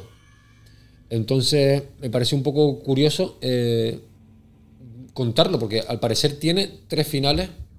Y tú los recuerdas, Claro, con lo cual y, te, los y te- viste. y te los, y te los voy a enumerar. Y seguramente eh, pienses que los has visto los tres. Ujú. Es, es- es un, es un rollo curioso. En el final, en el normal, que se. Pues la, la chica. el- eh, bueno, eh, vamos a contarle. eh, Sí, sí, la vamos. película del 2005, todo el mundo sabe ya Alerta que hasta, spoiler. hasta, hasta, hasta- Alerta spoiler. a estas alturas ya saben que Solo- nosotros somos los profesionales de- para, para meter mi- spoiler aquí al saco. Solo voy a tener respeto por Ventura. Ventura, ¿has visto Paranormal Activity? Eh, no, pero la tengo ahí. la, la tengo Vale, eh, bueno, guardada. eh, la, la chica, la chica, la- el, el final es que la cámara de la habitación, ¿no? Eh, frente tiene a la, a la cama, está durmiendo con el marido. Sí. La chica se levanta, va a las escaleras, grita, empuja al, el- el- al marido, lo empuja hacia la, lo tira hacia la cámara, lo mata y sonríe a cámara. Ese es un final, ¿no? Sí. ¿Lo recuerdas? Sí. Vale. Ese es el que piensas que. Vale. Segundo, eh, sale de la habitación como media. eh, Sonámbula. Sonámbula. ¿No? Igual que la otra, lo mismo. Exacto. Baja las escaleras, está subiendo el ruido, tu, tu, tu, tu, tu, grita, eh, tal. Eh, aparece por la habitación, eh, agarra un cuchillo, mata al. Mata al. Mata. No, mentira. Baja, baja, baja el marido, sale también, se escucha otro grito, sube ella a la habitación y se degolla y se corta el cuello. Ahí ya. no- Ah, en- en- en cámara. Ahí me pillas ya. Pero son muy, son- claro, que también son muy parecidas. Claro, son muy parecidas Y porque otra siempre. que, es- que sí es verdad que esta eh, fue en plan, que es la que más sepa- la que más también recuerdo yo. Eh, sale, lo mismo, sale de la habitación, eh, baja las escaleras, eh, grita, sube a la, a la- vuelve a, a otra vez a la habitación, se coloca en posición fetal. Al parecer se escucha como alguien entrando a la casa, grita, porque encuentra a- al parecer como que el marido había bajado también y había visto a alguien entra a la casa, ve al, al marido muerto. Luego aparece la, la policía, la encuentran a ella en la habitación con un cuchillo y, la, y le disparan. Le disparan. Yo no sé si a ustedes les ha pasado eso, pero a mí me pasó eso. Que la medida- No, no me ha También pasado es verdad que como lo, tú, lo he pero- contado, lo he contado como un poco mal. Sí, bueno, pero que. Pero. Y, y Oh, pero se podrán ver seguramente los finales alternativos, ¿no? Seguramente Pero bueno, en pues eso, que si pensaban que, bueno, pues Sí. por lo menos, pues mira, si te pica la curiosidad, pues que sepan que hay tres finales alternativos de la de Paranormal Activity. Y pueden hacer como los libros de pesadilla, cada uno elija el final que quiera. Claro, elige tu propia aventura. Claro. Que no aventura. No tenemos el nuestro, elijan ustedes el vuestro. El nuestro ya está cogido. Claro, ¿qué pasó con el Paranormal Activity? Además de sus tres finales alternativos, que no solo dieron tres finales alternativos, sino que dieron una pedazo de saga también, pues me imagino que igual Sí, de... Que es una saga que llega un momento que, Claro. lo que, que en la sexta película ya. ¿Qué te va a sorprender ya? Sí, bueno, me pasó, voy a contar la anécdota, que me acuerdo de ir a ver eh, Paranormal Activity 5 al cine y, y salir del cine y mientras bajaba los, los escalones del yelmo, pues escuchaba a un chico decir, ah, menuda mierda de película. Me di la vuelta y le dije, tío, es Paranormal Activity 5. O sea, entonces quedó como un plan de medio, es que vamos a ver si no lo entiendes. Una película fanfuta en la quinta parte. Como que, que, que esperabas. Ya, ya, O sea, claro. sab- sabes lo que vas a ir a ver. Después de haber visto la 2, la 3, la 4, ¿qué esperabas de la quinta? Sí, al final es- fue un estirar una gallina de los huevos de oro. Claro. Yo creo que ya directamente. A mí me siguen pareciendo unas películas divertidísimas. Sí. Y eso, para, sobre todo para ver en, en- en solitario. Ponértela en el ordenador o ponértela. O sea, que no hace falta ni siquiera tener un gran equipo de, de, Mm. de visionado, sino simplemente con Hay una versión japonesa que se llama Tokyo Night. Tokyo Night. Sí, Anda. Películas con chinos a mí me, a mí me dan miedo. Paranormal Activity Around, around the World. A mí me dan miedo los chinos. Nos comen. Pues de Paranormal Activity, después esa saga que, bueno, hasta hace poco hubo una también, que la vi también hace poco, que bueno, que creo que, si no me equivoco, es de este año, del año anterior. Eh, no, creo que no, no llegaba incluso a ser ni siquiera fan footage en, en sí. Eh, saltamos ya a una de las, para mí, una de las, una- hombre, que no, no, no tengo, no tengo eh, top de películas, pero seguramente está dentro de mi top 10 de, de películas y encima es una película eh, nacional. Eh, El gran marciano. ¿no? y es la del año 2007, la gran película Rec. Muy buenas noches, les habla Ángela Vidal. Hoy vamos a acompañar a una patrulla de bomberos en su recorrido nocturno por las calles de nuestra ciudad. Voy. Estamos eh, frente a la puerta de la casa en la cual parece ser que una vecina ha tenido algún problema. Dice. Señora, ¿estás bien? Le habla la policía. Dejar de grabar ya. Puto caso, sigue grabando. Viene una ambulancia inmediatamente. Muy bien. Es un género muy La situación es insostenible. Hay dos muertos.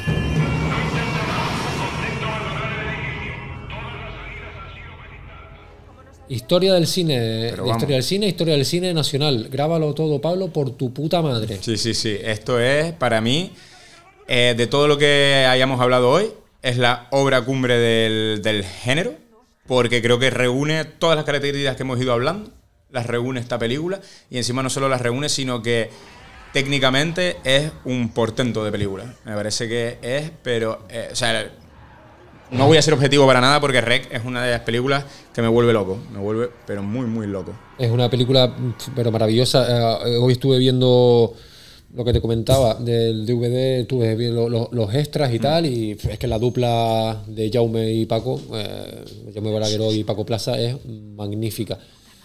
Una coreografía perfectamente orquestada. De loco. Eh, pero de, de- de cabo a rabo, de tanto de imagen como de sonido, eh, de actuaciones, eh, de efectos especiales. del tratamiento de- del terror increchendo este que llevas diciendo durante todo, todo este monográfico, es que es el increchendo por excelencia. O sea, eh, creo que, vamos, que me parece, pero una maravilla. Y no solo eso, creo que fue la película que nos puso en el mapa el que en España se puede hacer cine de terror.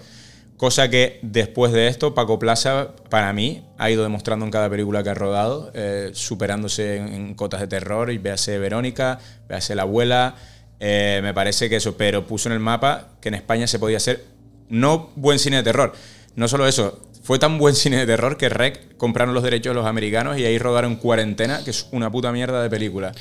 Que es lo que nos debería enorgullecernos, que muchas veces tenemos ese complejo en España que hemos hablado tantas veces de que no, de que aquí solo se pueden hacer cine social y que no somos, no podemos compararnos con los americanos, ¿no? Ese, ese paletismo de boina que, que Berlanga reflejaba en Bienvenido Mr. Marshall.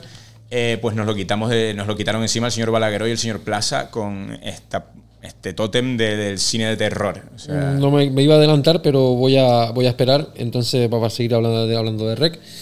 Eh, es que para mí son. Esa película es magia. Me dio unas sensaciones. Me recuerdo en esa época de estar viviendo cuando vivía allí en Madrid.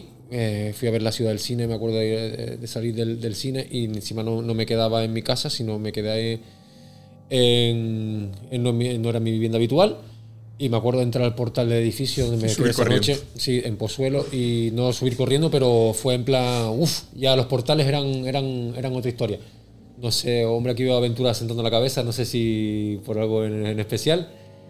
No, no, vamos. pues. Ya vivías- ya vivías- Es ya que me- vivías- es que vivías me ahí con imagino Suso.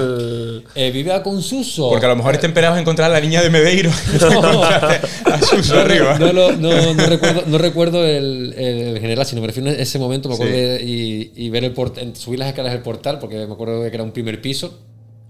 Y es que lo, lo mismo que me pasó con, con, con el proyecto de la Bruja recuerdo el, el momento de subir las escaleras, mirar para atrás, era bastante, bastante incómodo. apretar el Sí, culo. es- es esa- esas películas que se te quedan, que te dan experiencias, Sí. además de lo que, de, lo que estás sentado en, la, en todo, la sala. Sobre todo porque que- lo que estabas hablando antes del proyecto de la de Blair, que decías que si eras un, un vecino de Maryland, eh, al final están contando una historia de al lado de tu casa. Rec al final lo que nos pasa a nosotros como, como españoles o como gente que es una película rodada en nuestro idioma en Barcelona, que encima es un portal que es los que hayan estado en Barcelona, los que vivan en Barcelona y tal.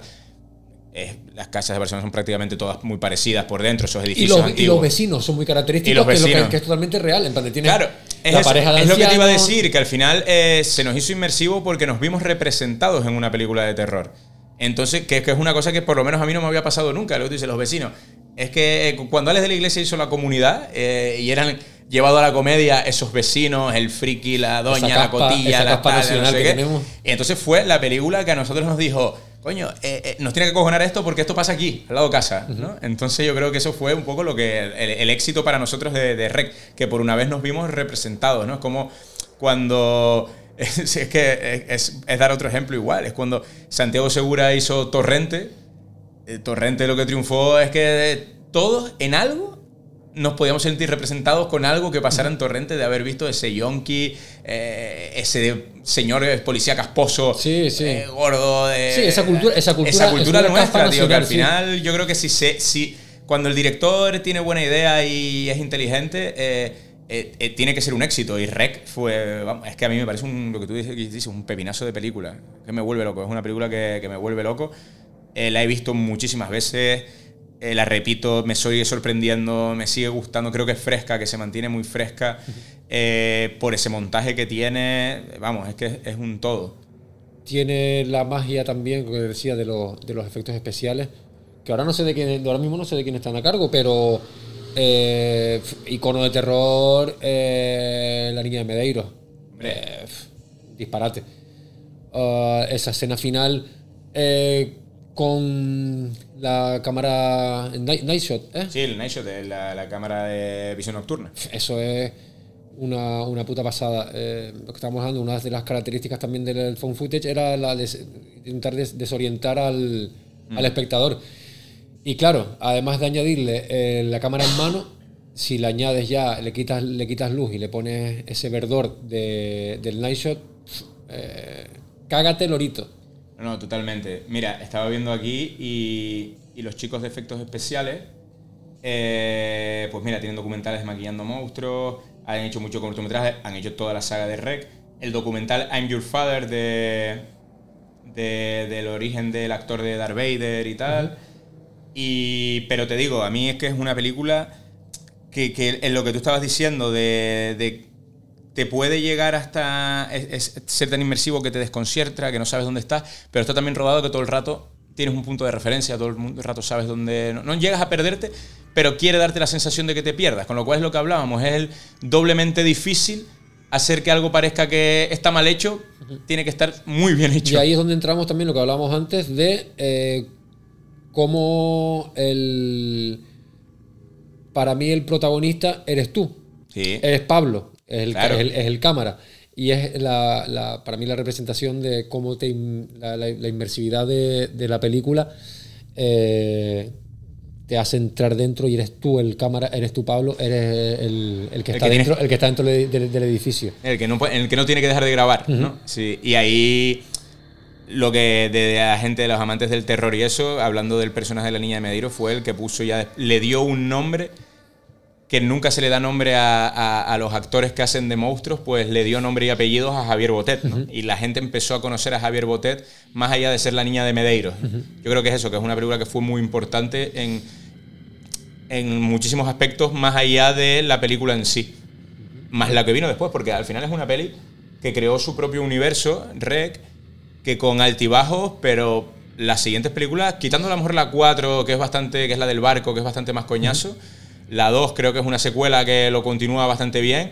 Y a mí, yo a la tercera tengo muchísimo cariño, me parece una película Sí, toca ya un poco divertidísima. el tema de, un poco, un poco de, de Se comedia. lo lleva a la comedia y es muy divertida. Y vamos con, con de qué trata Rec, porque no vamos a- estamos aquí logiándola, pero no. Amor, Rec hay, gente, hay gente que no sabe. A lo mejor, a lo mejor hay gente que no ha visto esta maravilla. Rec es eh, un programa de callejeros o España directo, ¿no? Es una reportera con su cámara que van a pasar una, una jornada con los bomberos de Barcelona, eh, haciendo vida con ellos, pues empieza, empieza como cualquier otro reportaje, viendo la vida que hacen los bomberos en, en el cuartel, hasta que reciben una llamada, ¿no? Y reciben una llamada y van a, este, a este edificio de Barcelona, en el que, ¿qué es lo que había habido? Había habido como... La, no, señora. La señora del.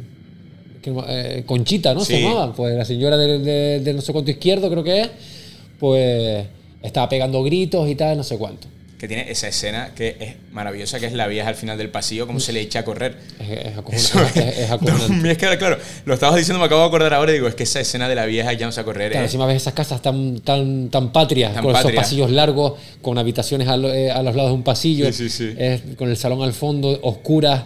eh, claro, después te ves a la, a la señora al fondo, una señora ya entrada en edad, con su peso y tal, eh, embadurnada en sangre. Y se te echa a correr Y hacia se echa, eh, ahí empieza ya el... A mí me hacía mucha gracia de la película el, el vecino, que era como eh, un pureta. ¿El argentino? El argentino.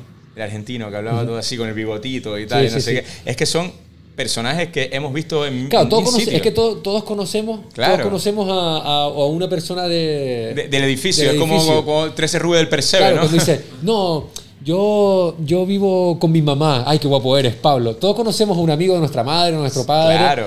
Que era, claro, era ese señor que vivía con la madre, que uno de pequeño no lo entendía, pero claro, luego con los años dice, bueno, pues este señor, claro, lleva toda su vida solo viviendo con la madre y resulta que era homosexual. Y lo entiendes ahora cuando tienes 30, ¿sabes? 20 y pico, 30 años.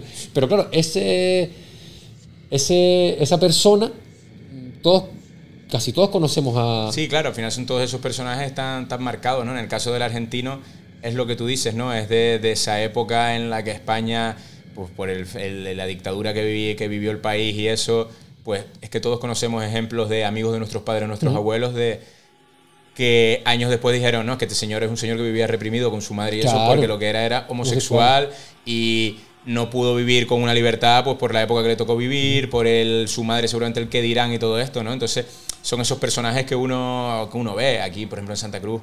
Hay personajes que, que ya se han acabado conociendo pues, por los carnavales, que lo acabamos Ujú. diciendo, pues cuando aquí empezó todo el tema del destape y empezó, se empezó a vivir todo el tema de los drag queen, que aquí hay mucha cultura en Canarias.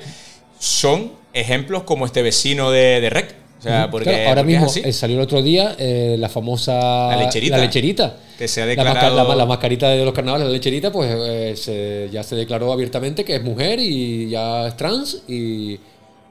Y que son cosas, pero Claro, eso, y que, es- y son que personajes tan gra- marcados. gracias, a, la, a la época que estamos viviendo ahora, porque la gente se sale un poco de...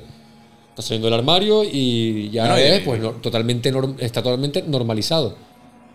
Esperemos que, sigamos, que siga siendo así.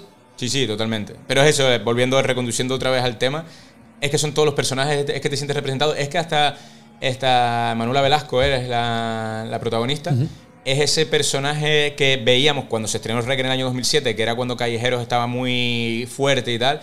Es ese personaje de Samantha Villar, 21 días. Voy a vivir 21 días fumando porros. Yo me acuerdo de ese Sí, 21 ¿verdad? días fumando porros. Que se levantaba por la como un porro y iba como al, al rastro de Madrid poco menos que viendo caballos. Como, Pues es hasta ese personaje en España vino en un momento en el que lo teníamos muy a tope, ¿no? Muy identificado. Entonces creo que fue eso, una película que, que dio en el clavo en, en todo. A mí es que de- creo que de las películas de terror es de las películas que más me han, me han gustado. Claro, y ya derivó ya en, un- en una, en una famosísima saga ¿no? de, de- de Mm. cuatro, de cuatro películas. Y en, una, en un remake americano, que es de la- del director de, de, de Poughkeepsie Tapes, el director de ¿El Poughkeepsie de Tapes. Quarantine? Sí, se Hostia. metió en, en cuarentena, la versión yankee de, de Rec. A mí esas cosas me alegran mucho que pasen y que sean fracasos, porque me hace ver que, que podemos tener buenas ideas y que no solo los americanos tienen buenas ideas. Pero por culpa, eh, pero eso también lo hacen los americanos porque mm, el- ellos el cine internacional como que no, No. no. le- no les cala, entonces ellos hacen sus versiones porque saben perfectamente eh, poco más que es, es una mierda. O sea, igual que lo que hablamos el otro día también, que nosotros en plan de no teníamos ese rechazo propio de, de las películas españolas, pues eh, las películas extranjeras Sí. en Estados Unidos, como que bueno, eh, como que van a ser aburridas. Sí, las, películas muy- euro- las películas europeas. Son muy tal. americanos para eso, ¿no? Sí, Ellos entonces, bueno, entonces, entonces de, de- en vez de, de comprar los derechos y tal, pues, lo- pues hacemos nuestra, Su nuestra versión y las adaptamos a, al- a- Sí. a los clientes. Sí, yo me acuerdo que en su día intentaron hacer comprar los derechos que no llegó, no se llegó a rodar.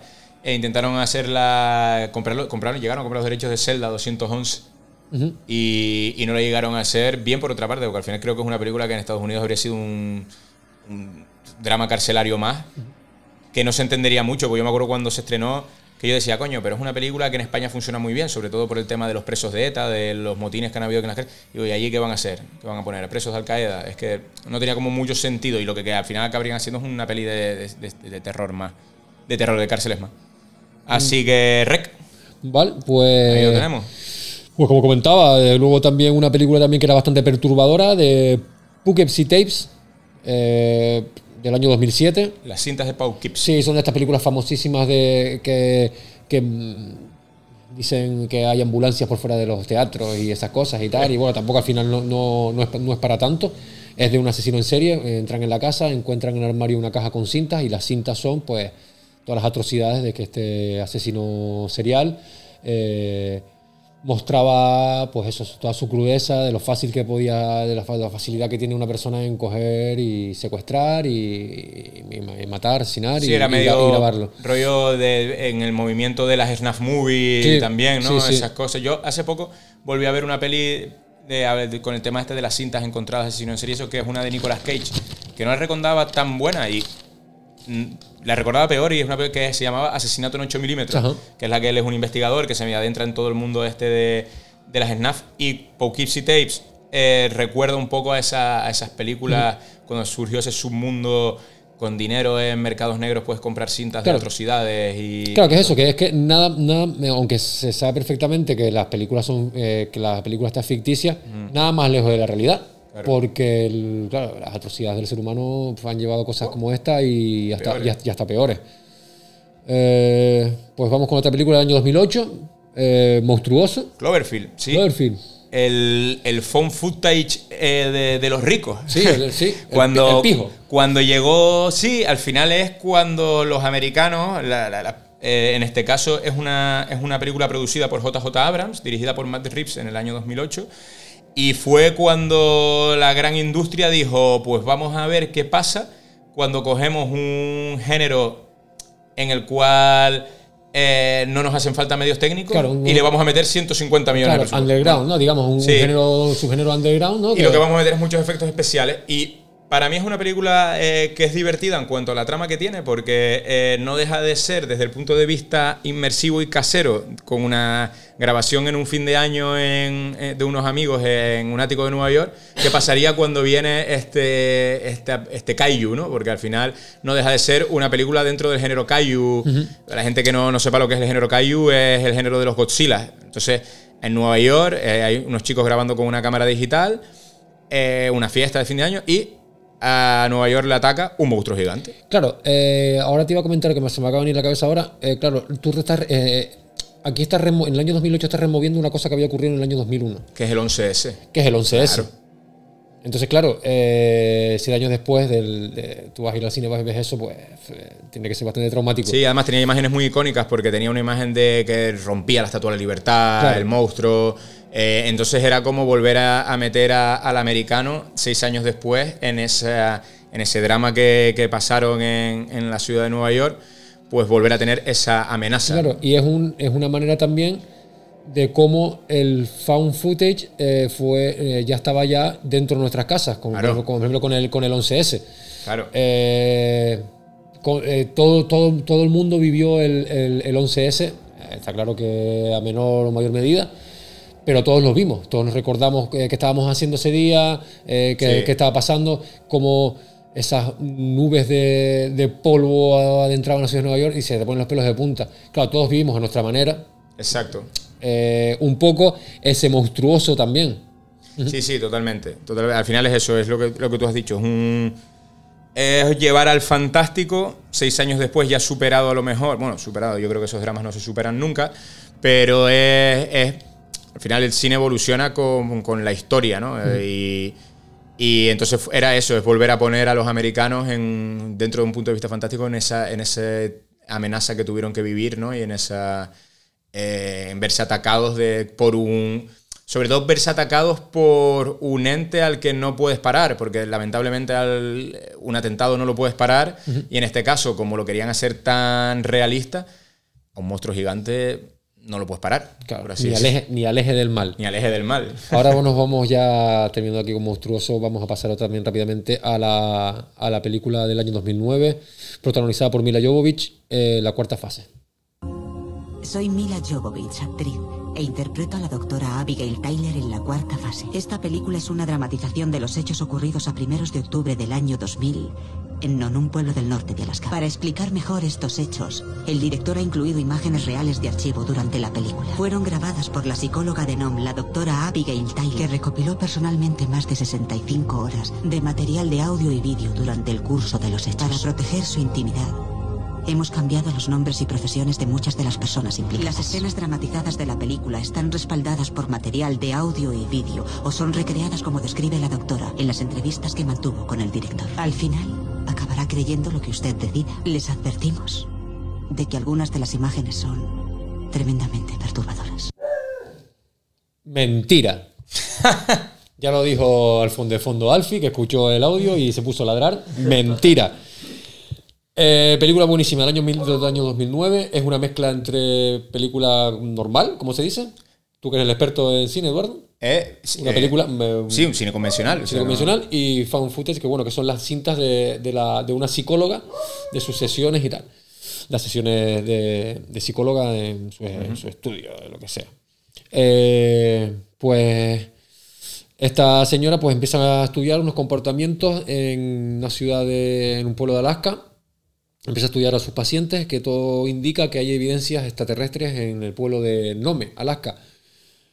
Eh, recuerdo que hablando desde 2009, pues hablando con Albert de Brutalizen, me acuerdo que él decía, tío, eso es mentira. Y claro, estamos en el año 2009 y había gente que, que se lo creía. Se lo creía, eh, salvando las distancias, que tenía sus, tenía sus dudas.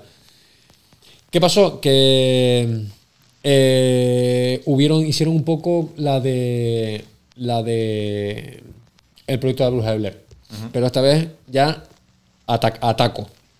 Eh, la Universal eh, le pagó eh, 20 kilos a Alaska Press para que metieran noticias falsas sobre este tipo de abducciones. La película, eso pues, va sobre sobre la, una psicóloga que, eso que, con evidencias extraterrestres y tal.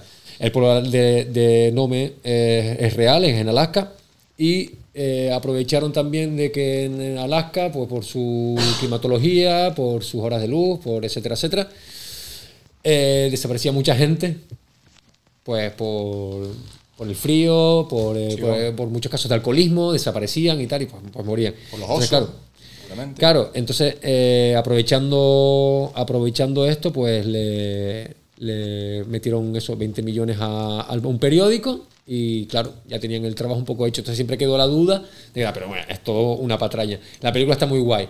La película está muy guay. La- las escenas que están grabadas de, con, en plan VHS y tal, eh, dan, dan, dan terror. Es más, ha sido una de las últimas películas de las que me, Te acojona. te- te acojona. Mm. No sé si es muy conocida, la verdad. No sé. Yo, yo, yo, yo sé, yo había oído, yo no la he visto esta, por ejemplo, pero no la he visto no por otra cosa, porque creo que hace, bueno, no teníamos podcast y nada, me la recomendaste tú además.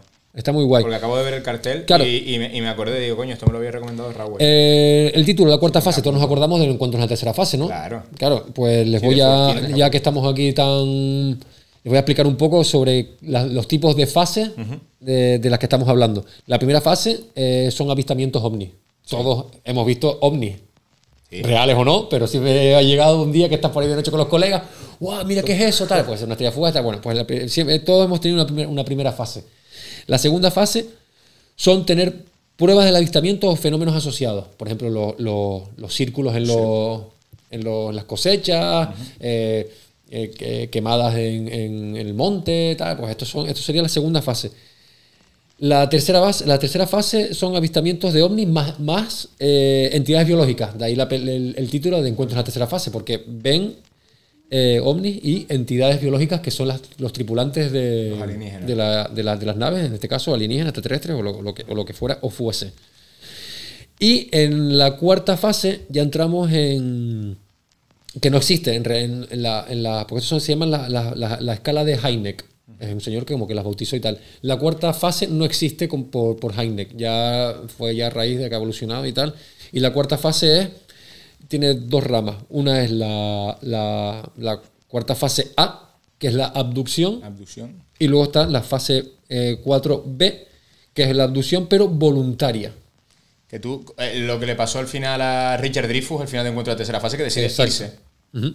Y después es como que después a, raíz de tal, pues como hay como eh, nueve fases más y tal, eh, contacto telepático, eh, unión de unión entre extraterrestres y humanos que nacen híbridos, eh, muertes por vivisección de las abducciones y tal, no sé qué, hay un montón de, de, de- de fa- de fases más. estamos aprendiendo hoy, ¿eh? Sí, Total, oye, total, no, eh, y- y- Nos estamos alargando un poco, pero creo que vale, vale, Sí, sí, vale la sí. pena. Y se sí. habla de eso que estás diciendo, se habla en, en la segunda parte de la última temporada de American Horror Story. Anda, pues mira. Es de ufología y, qué y guay. todo lo esto y... Pues nos ha quedado para el pelo, ¿eh? Nos ha quedado perfecto. Total, A mí el tema, a mí el tema un, un día podemos hacer ahora otro monográfico, eso de tema, bueno, lo que pasa es que hablamos de terror, el tema ufológico, a mí me gusta mucho el tema. Sí, de- no, hay muchas películas de también de- de- y Sí, está muy guay. así, la verdad que mola mucho. Hay una película también de que es de fan footage que se llama Alien Abduction, que Sí. yo esa no la, no la he visto, por eso no la he nombrado. Eh, no he tenido tiempo porque se me estaba juntando. La vida, mo- se sí. está juntando la vida, Sí. Entonces, nada, la cuarta fase. A mí me parece un Sí. puto peliculón, poco más. Eh, Vale. Métanse a verla, está genial. Eh, sale Mila Jovovich. Eh, está, está, está, está muy guay. Eh, seguimos con, con siguiente película. Sí, nombrar un par de cosas más. Eh, vamos directamente ya, saltamos al año 2013, una película que le gusta mucho aquí al amigo Eduardo, Oh. que le tiene un poco de, de- cariño a- al mundo eclesiástico, por lo que veo, y a Sí. todas esas divinidades. Sí, yo, yo debo decir, a, a- me, me destapo aquí ante nuestros oyentes. Yo debo decir que antes de que hablemos de esto, uno de mis géneros favoritos por excelencia en el cine es el cine bíblico. Soy el ultra fan del cine bíblico, pero de todas, hasta las malas, hasta Barrabás, a, las sandalias del pescador. lo Y que con ellas las películas de Romano. Y eh, películas de romanos peplums, que se llaman ahora, que toda la vida han sido películas de romanos, es de, de, de sandalia. Seguimos aprendiendo. De sandalia y túnica, pero es peplum. Peplum, le han Eh, puesto nombre al es el género, género, ¿eh? sí, sí. Que a mí el tema de, de- de sectas, de sobre todo me gusta el, el tema de sectas ya no religiosas, sino de cualquiera, porque me encanta y siempre me ha gustado eh, el poder de la palabra de una persona. O sea, eh, yo sí digo que a mí Jesucristo me parece un personaje interesantísimo porque me flipa que un señor con el poder de la palabra, porque ni milagro ni poder, un señor con el poder de la palabra se convirtió en un profeta y cogió una legión de personas que 2022 años después siguen adorándolo. Claro, eres- Entonces, eres- a mí eso me vuelve loco. El poder de la palabra es igual que cuando hablamos del nazismo podemos hablar de Hitler, de un señor que cogió a todo un pueblo en su origen y comiéndoles la puta cabeza. Ya después hizo lo que hizo, vale. Pero entonces, Sacrament me gusta mucho por, por el tema de, de- de lo que hablábamos antes tú y yo de la Sí. serie documental de Will Will Country. Exacto. Un tipo O sea- que, que se pone a hablar y, y te engatusa. Eres de esas personas que cuando le dan a elegir en plan de con quién, te, con quién cenarías, ¿no? Con quién tendrías una cita, elegirías, por supuesto, a Jesucristo. Y a Pol Pot, porque me gustaba que matara a los intelectuales porque los identificaba porque tenían gafas. Y pues así, y así empezó un genocidio. Pues, pues genial. Pues entonces tenemos aquí a, a Eduardo que Eh. le encantaría tener una cena cita con, con Jesucristo. Jesucristo. Sí. Hombre. Eh, Ventura, ¿con quién tendrías una, una, una cena? Yo, yo lo tengo, yo lo tengo clarísimo. Yo, pues me coges en Braga porque no, nunca, analogía lo, con nunca lo había Jesucristo? pensado, pero vamos, personaje histórico pf, O de todo. o de todo. Cualquier no, cosa. pf, Con Espinete, yo qué sé. Con tendrías- no, no, no sé, no sé. Yo, eh, unido a Jesucristo, me podría sentar a cenar también, por el poder de la palabra, con el señor Charles Manson, porque en una medida muchísimo más sádica, y no quiero que se me entienda mal, es un tipo que por el poder de la palabra y de las drogas ahí también a lo mejor tenía algo que ver, montó una, una familia, iglesia loca y los llevó a... Pues es lo que yo digo, Manson mandó a que la gente asesinara gente. Él nunca se manchó Él las manos. Nunca se manchó las Por manos. cierto, no. Con no. el puto poder de la palabra. O sea, No hemos dicho quién ha muerto entre programa y ¿Es verdad? programa. Y, y me, lo, me lo has recordado hablando de Jessica de, de. Manson. De Manson. Eh, la hija de, Mansory, ¿Sí? eh, Deidre, eh, fue de las primeras. No llegó a estar en, la- en los últimos que, que entraron en casa de, de este hombre que todo, que todo el mundo conoce, pero fue de las primeras que estuvo con Manson. Hostia. Y Angela Lansbury se tuvo que mudar a, a Inglaterra para sacar a la hija y al hermano De la familia. de Manson y de, y de las drogas. Pues estaba- Pensé que, estaban, pensé que estaban hablando de Angela Channing. no, no, de la Jessica Fletcher. Esa, Jessica Fletcher. sí, sí. Eh, vale, eh, ¿por dónde iba? Ah, sí, bueno, también, pero, por favor, pregúntame con quién con quién, ¿Con quién te tendrías- sentarías Ah, ¿con quién te sentarías, Eh, coño? la duda ofende, con la maravillosa Miley Cyrus. ¡Oh! Hombre. Sí, sí, sí, sí. No se lo tomen en plan nada tal, pero sí me encantaría tener una maravillosa cena con esa señorita.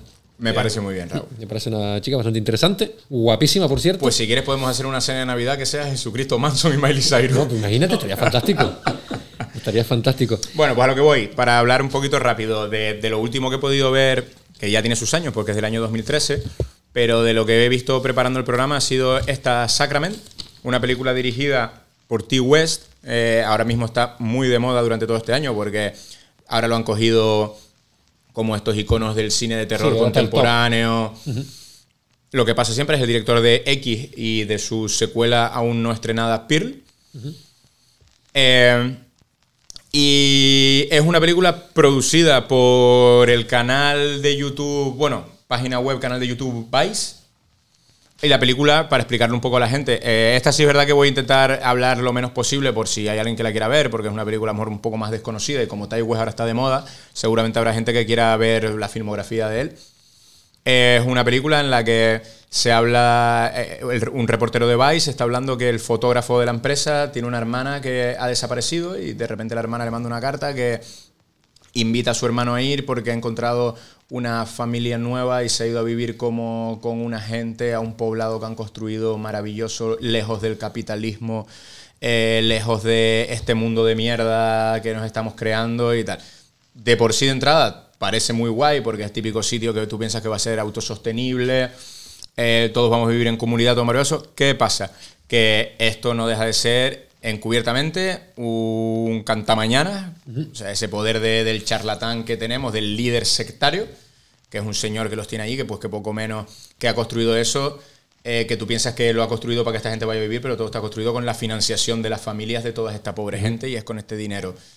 Basado en unos hechos reales en una, en una secta americana que se llamaba Johnstown. Johnstown. Y yo no lo conocía, la Sí. verdad. Y después empecé a investigar y por lo visto fue una cosa muy sonada. en su época. 918 muertos. 918 muertos llevó al Bueno, suic- suicidios. Llevó al sui- Suicidios. sí, sí, te iba a decir, este señor, el del hecho real, llevó al suicidio en masa a 918 personas con, con el don de su palabra, tío. Que eso es que me, me parece. También es verdad que luego.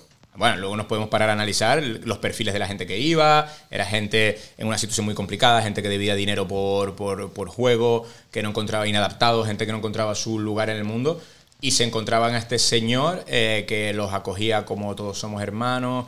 Es que, ya Claro, te pasa digo, en la película, por ejemplo, la, la- la hermana de, de este chico, eh, la, que- la que le manda la carta, por Eh. ejemplo, era una yonki. Una yonki, que se había exactamente. ido a limpiar y se limpió ahí en, la comunidad y bueno. Y la, recomiendo ya que estamos hablando del phone footage como un claro ejemplo de un mal uso del phone footage en Sí. cuanto a técnica, porque sí es verdad que empieza estando justificado que el reportero de Vice que va a hacer el reportaje va con el operador de cámara, pero como la película quiere todo el rato dar un plano contra plano y tener como uso de dos cámaras, la otra cámara va saltando de mano. Y tú dices, pero ¿y todos esos tipos son directores de fotografía? Porque el plano siempre está Sí, es una- enfocado, limpio, expuesto a la luz que tiene que ser. Sí, es la. Es la, es la eh, cuando tú me preguntas, ¿te viste de Sacramento? Yo te dije, sí. ¿Te gustó? No. Eh, sí, es verdad que la película está bastante bien y tal, pero. eh, ¿No te da parece- tiempo a aburrirte? Me parece totalmente innecesaria el, El el, phone footage. el phone footage. Eh, es que ni siquiera ellos lo tratan como phone footage, No, no, porque no. te- me repito, eh, de repente aparecen cámaras de más, hay, hay, hay más información de la que en realidad mm, Sí. deberían de dar con las cámaras, la imagen está muy cuidada. mm, entonces me parece como mm, totalmente innecesario. Eh, posible, lo hubiesen hecho en form- un formato normal, de película Sí, normal, convencional. convencional, y hubiese creo que funcionado Sí, igual, porque igual, igual- igual de bien. Al final no llegas a tener una inmersión de terror porque tampoco, o sea, es, una, es un thriller, eh, tiene tintes de terror, pero tampoco es una película de terror per se. Pero nos ha venido bien para dar un ejemplo que no teníamos de un mal uso del phone footage, yo creo. Y de todas formas, aunque sea un mal uso del phone footage, yo la recomiendo porque es una película que no da tiempo a aburrirse porque dura, creo que dura una hora y veinte, no, no dura mucho más. Y es una película, si te gusta el tema de sectas religiosas o sectas así como a mí, es una película que es interesante y, y está bastante, bastante bien. Vale, eh, para ir ya, bueno, todavía quedan un par de, podríamos seguir nombrando aquí miles de películas de phone footage. Mm. Vamos a dar un salto a, a la subida de carro de muchos directores de cine. Como nuestro amigo. eh, sí, no, pero bueno, también, por ejemplo, George A. Romero también, eh, con el Diario de los Muertos, también se subió al carro del phone footage, grababa. Entonces, claro, mucha gente vio una oportunidad de eh, hacer películas como no son de películas de bajo presupuesto, pero sí de abaratar costes y subirse al carro. Y nuestro querido amigo Noche Shyamalan, Noche eh, Shyamalan. nos brindó con la maravillosa película, bueno, maravillosa. Eh, bueno, para mí una, de las- una, una La de las- una- divertida. una- una de las mejores, sí, eh, del año 2015, La Visita. Sí, eh, es una película en la que, siendo un director tramposo, no me molesta la trampa que me hace al final. Me parece que es un giro que está bien. Y es una película que empezó a tocar un poco el tema de los youtubers, eh, tiktokeros Sí. antes de TikTok, pero era ese niño con su móvil Sí, que verdad. todo empezaba ya a hablar un lenguaje como más millennial. Y no sé, Y un, poco, y un interesante. poco también, ahora que lo dices, pensé que ibas a decir que también empieza a tocarte un poco, que está como muy últimamente a, Se han visto ya unas cuantas películas, yo lo llamo así, que no sé si habrá un género como tal. El terror geriátrico. Sí, terror de viejo. Porque de repente como que los viejos dan miedo. Los viejos pones, pones, pones viejos desnudos y nos cagamos y nos cagamos encima. ¡Ay, qué miedo! Tal. Eh, señores, eh, spoiler, eh, todos vamos a ser viejos. Sí, exacto. Sí. Yo creo que es el miedo que nos da, ¿no? Sí, todos vamos a ser viejos. sí. estamos más cerca sí, de ser viejos que, que de seguir siendo jóvenes. Y nos veremos en el, en el espejo como la señora de la abuela, como, los, como la vieja, nos cagaremos encima como el viejo de, de la película de la visita. Y como la película esta que se estrena ahora, ¿no? Se estrena una película española que se llama Viejos. Eh, sí, es verdad. en breve, será, además, sí, creo. será el mismo rollo, terror, Sí, sí, terror sí. geriátrico. Y ahora la iba a empatar con una. Así con. Con la de The Taking of Deborah Logan. Que es un, eh, bueno, un phone footage también de un grupo de estudiantes que van a hacer un documental sobre una señora que empieza a tener Alzheimer. Un poco, eh, poco más que contar, eh, porque phone footage, la empiezan a, empiezan a suceder eh, un poco unas cosas extrañas. Y sobre todo la película lo que tiene bueno es como la degradación de la señora de, se empieza a meter dentro de, del, al- del Alzheimer. eh, un par de imágenes icónicas y tal, pero bueno, más, más, más de lo mismo. Si quieren pasar miedo con los viejos, véanse Amor de Michael Haneke, que ahí sí te vas a cojonar de lo que es el tema del Alzheimer, pero completamente en serio. Y aparte que es una maravillosa película. ¿Qué más? Eh, para ir acabando, otra película que vi hace poco también que, bueno, tampoco es, es muy, no es muy- no es buena, pero sí bastante educativa. Eh, Megan is Missing del año 2020. Te dije que no la viera porque era bastante desagradable. La película transcurre, eh, son dos, dos chicas de 13 años que una de ellas pues graba construir un diario digital, no diario digital, eh, sino un diario con, con lo que se lo graba en cámara y tal, no sé qué. Y tiene una amiga que es como un poco más, tiene problemas familiares, eh, el padre se va de casa, no sé qué rollo, una, madre soltera, y como que la chica es como un poco más, tiene más calle, y la otra es como más parada. Y bueno, pues caen en la trampa de, de, lo- de, estas personas que se meten en internet engañan a las chicas. Esta, pues nada, pues la chica, la Megan esta, pues es secuestrada y la otra eh, finalmente, pues también. ¿Qué pasa? Que los últimos 20 minutos son totalmente desgarradores, porque salen imágenes bastante, bastante duras. Y eh, mi conclusión, que creo que es una película que deberían de ver eh, todos los niños en el primer año de instituto, por su crudeza, para que sepan qué es lo que deben- tienen que hacer eh, en estos casos y ver que, lo que decíamos antes con The Book is Try, que la, la realidad supera la ficción. Y eh, deberían de tener mucho más cuidado en, en- en ese sentido de compartir tanto en, en redes sociales. Raúl pone ese- esa película en primero la ESO y todos los psicólogos del instituto así diciendo, vamos, Claro, por eso, por, vamos eso, ahora". por eso no me dice profesor. Claro. y ya, pues claro, también ya, eh, ya, eh, ya evolucionando un poco, ya nos vamos a año de pandemia, eh, que ya empezamos ya como que el phone footage ya pierde un poco el significado de footage, que es como metraje, ¿no? Sí. Metraje encontrado, porque ya es todo digital. Entonces, claro, eh, tanto Host como Dashcam, como Spree, son, años, son películas de, de hace poco, que ya pierden ese rollo de encontrar cintas porque ya la- la- el material físico de cintas ya no está. Entonces, pues claro, son este, empiezan a jugar un poco con la, la- colgados las la redes red. sociales, con las redes sociales, eh, con lo- eh, eh, por ejemplo, Host que va de que despiertan a un espíritu en una sesión en, en Zoom.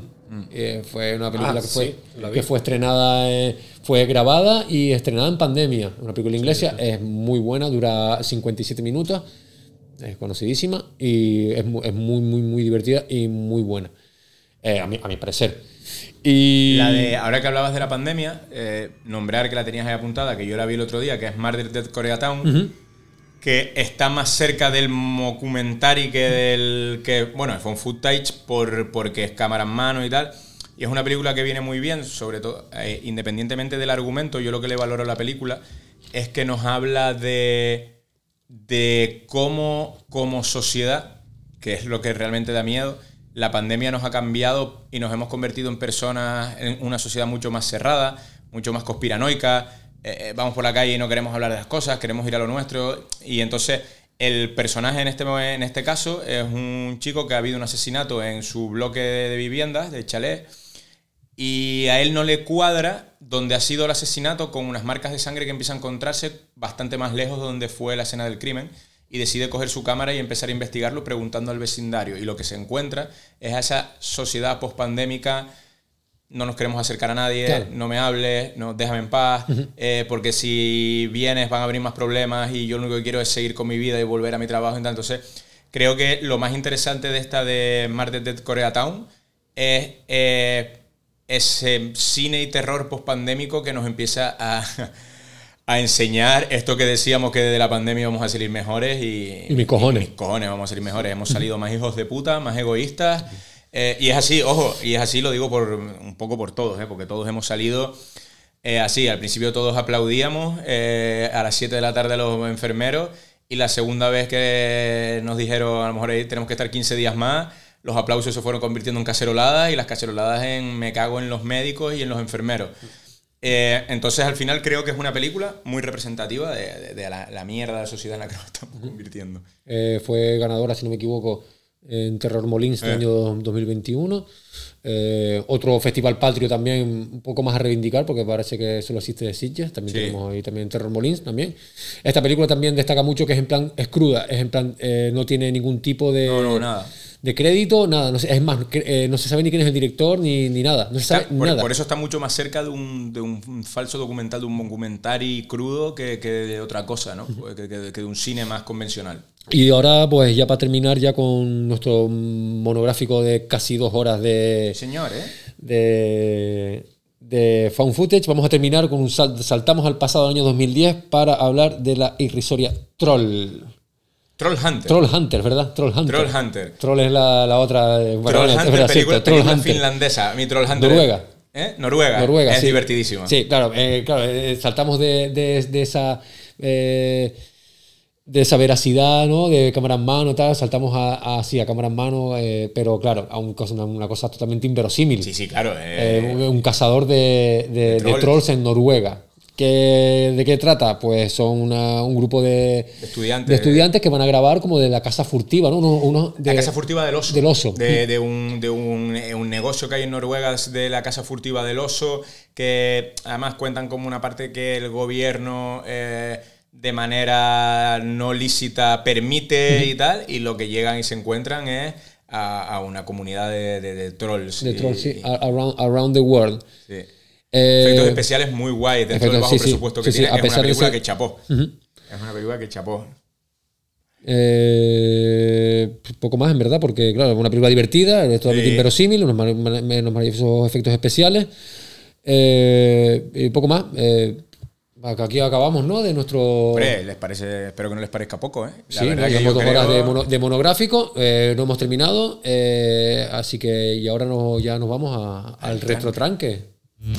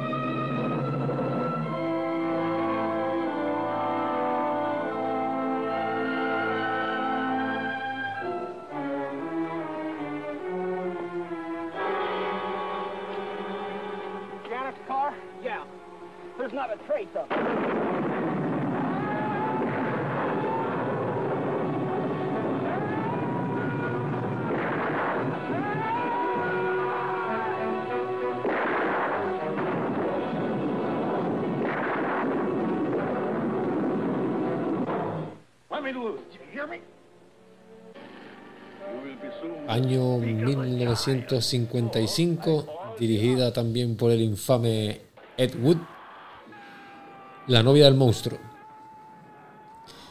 Eh, no tendremos ni puta idea de cine, eh, tendremos como nuestras palabras también, repito, pero si hay una cosa que tenemos es palabra, porque la última vez que hablamos sobre películas que salían en otras películas, me retaron a traer una y aquí les traigo la novia del monstruo. Eh, salía en el otro día viendo, siguiendo el, el reto de estos de mierda de internet, hashtag 31 Days of Horror Challenge o algo así.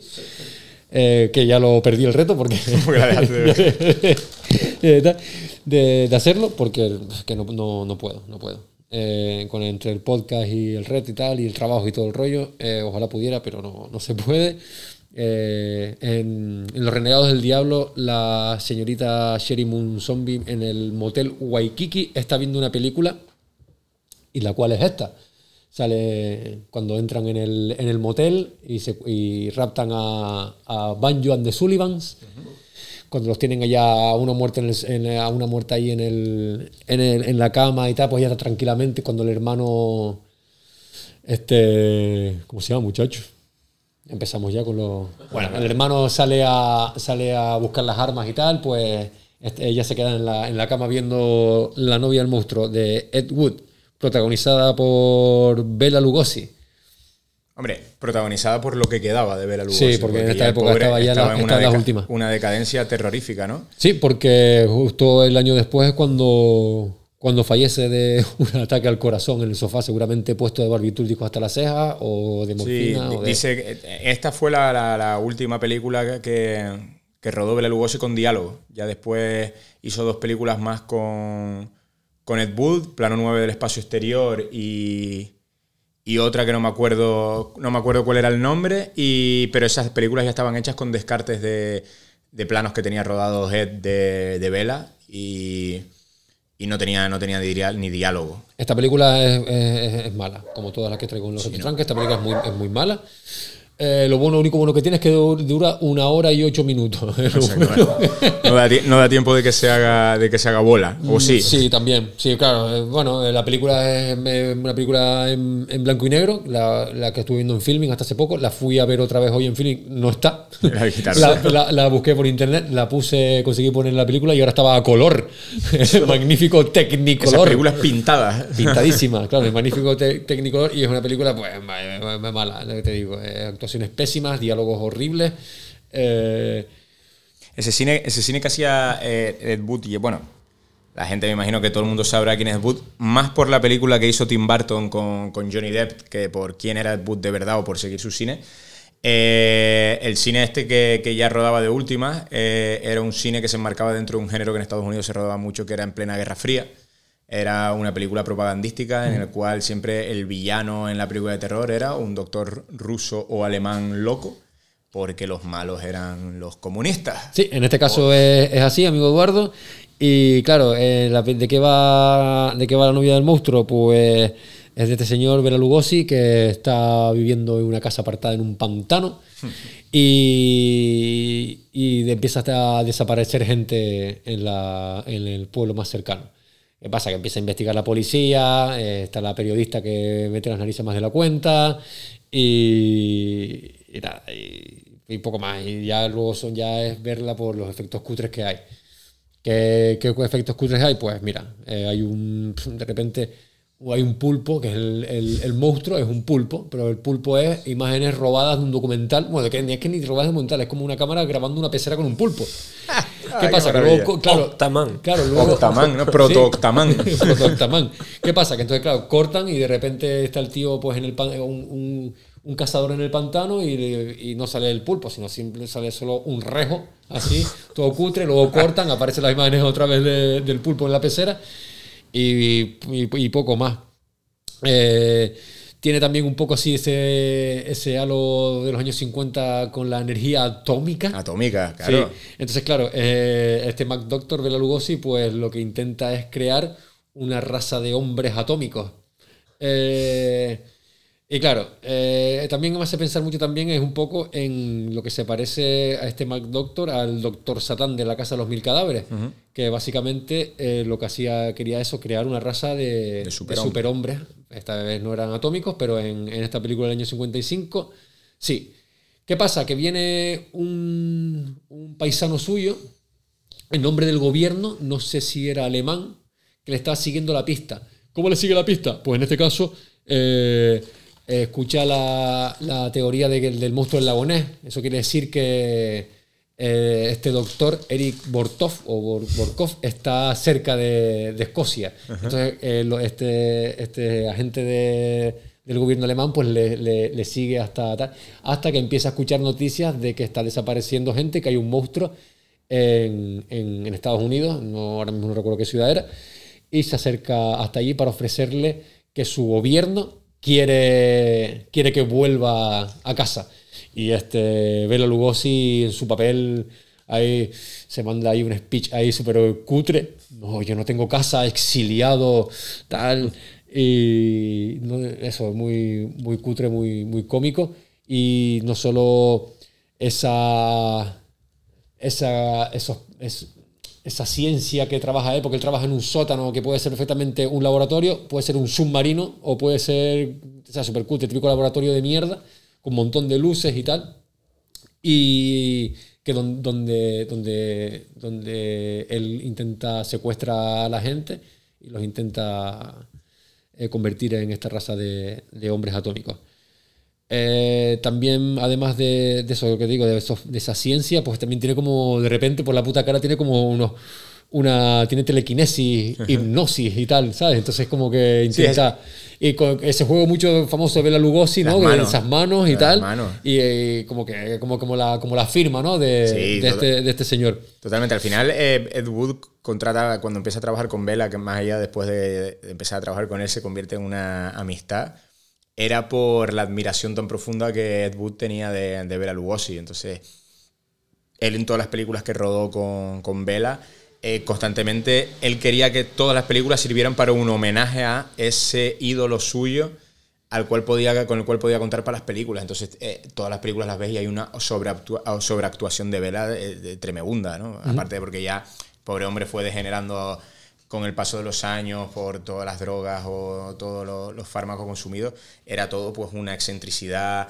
Lo vestía en plan uno del espacio exterior, es una película de ciencia ficción, pero él aparece vestido de Drácula por fuera de la casa, es una cosa así, es un sinsentido. Claro, A mí Bela Lugosi me hacía, eh, de la- una anécdota que quiero contar, que de cuando hace mil años vi Drácula y empecé a leer un poco sobre él.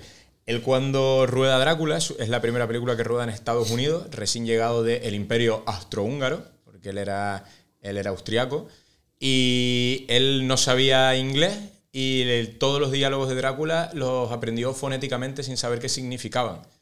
O sea, aprendió, se aprendió el texto en inglés eh, por, por fonía. Bueno, como el famoso, como el famoso, Eso es mucho. como el famoso speech también de, de don Francisco Franco, que también lo, que lo leyó, hubo En inglés, que, que lo leyó sí. sí, fonéticamente. Fonéticamente. Pues este eh, Vela rodó toda Drácula eh, eh, aprendiéndose el diálogo fonéticamente. Era de esas cosas de- de- de- del cine de antes, ¿no? Mira, una cosa que une ahí al caudillo con, con Bela con Lugosi. Bela Lugosi.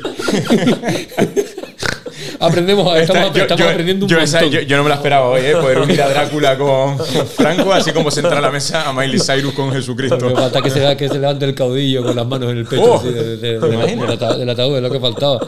Eh, pues nada, bueno, te- la, la película termina ahí en plan con un subidón ahí brutal que le tiran una piedra de corcho al señor Bela Lugosi, cae en el pantano, el pan- del pantano sale el pulpo gigante, lo atrapa, empieza a pelear con, con el pulpo de Lugosi y encima le cae un rayo encima para acabar con la película ya. En plan, ¿cómo acabamos con esto? Pues, le mira, pues a Bela Lugosi que le atrape el pulpo y que le caiga un rayo encima. Y para justificarlo, como a ti te gusta meter a Jesucristo en estas cosas, dice el policía le di- dice eh, acerca de Bela Lugosi, dice, se metió en los asuntos de Dios. ¡Oh! ¡Qué Y maravilla! así justificamos el que le haya caído el rayo encima. Y matamos todo. Y Qué así acaba- maravilla, y- qué sí. maravilla porque que refleja que, que el- al comunismo lo, lo- lo vence Dios. ¿eh? Claro. Claro. Qué bueno, qué bueno. Está qué del bueno. lado de Dios está al lado de los buenos. Del capitalismo. Dios es capitalista. Hombre. Son como los grandes finales, como cuando acababa Los Caballeros de la Mesa Cuadrada, que se quedaron sin pasta para acabar la peli, y la peli acaba con que aparece un policía y los detiene a, a todos en plena Edad Media. ¿No, ¿Tú no te acuerdas? No, no, sí, sí, pero no sabía, no, sabía, llama- está no sabía que acababa así porque se habían dentro de la sin- peli Dentro de la peli te vas viendo que ellos de repente matan como un nota y la película continúa y de repente vas viendo que de repente cortar la secuencia y como donde está el cadáver que ha matado, aparece, empieza a aparecer un policía. Pues eso lo grabaron a posteriori porque se habían quedado sin dinero. Y la película acaba como de repente ellos van a llegar, ah, el grial, el grial. Y llega y un Bobby inglés los para, los esposa y se los lleva.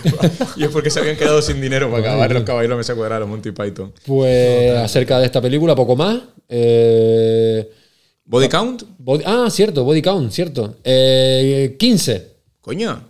Tiene 15. Sí, pero porque hay 10 que son en, en pasado, no son. sino dice en plan de no, en, lo- en los últimos tres meses han fallecido 12 personas. Son dos que los, los dos primeros que los dos primeros cazadores que salen y los 10 anteriores que son como ese cargo que lleva a la policía a investigar, eh, Investigar esa- un esas, caso. esas, esas desapariciones y tal en el 15 contando el, el asesinato de Dios.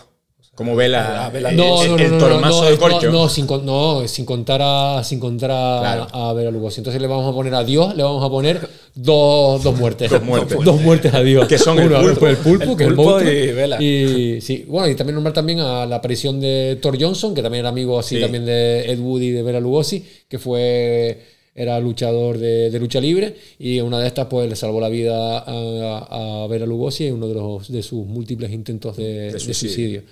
Hm.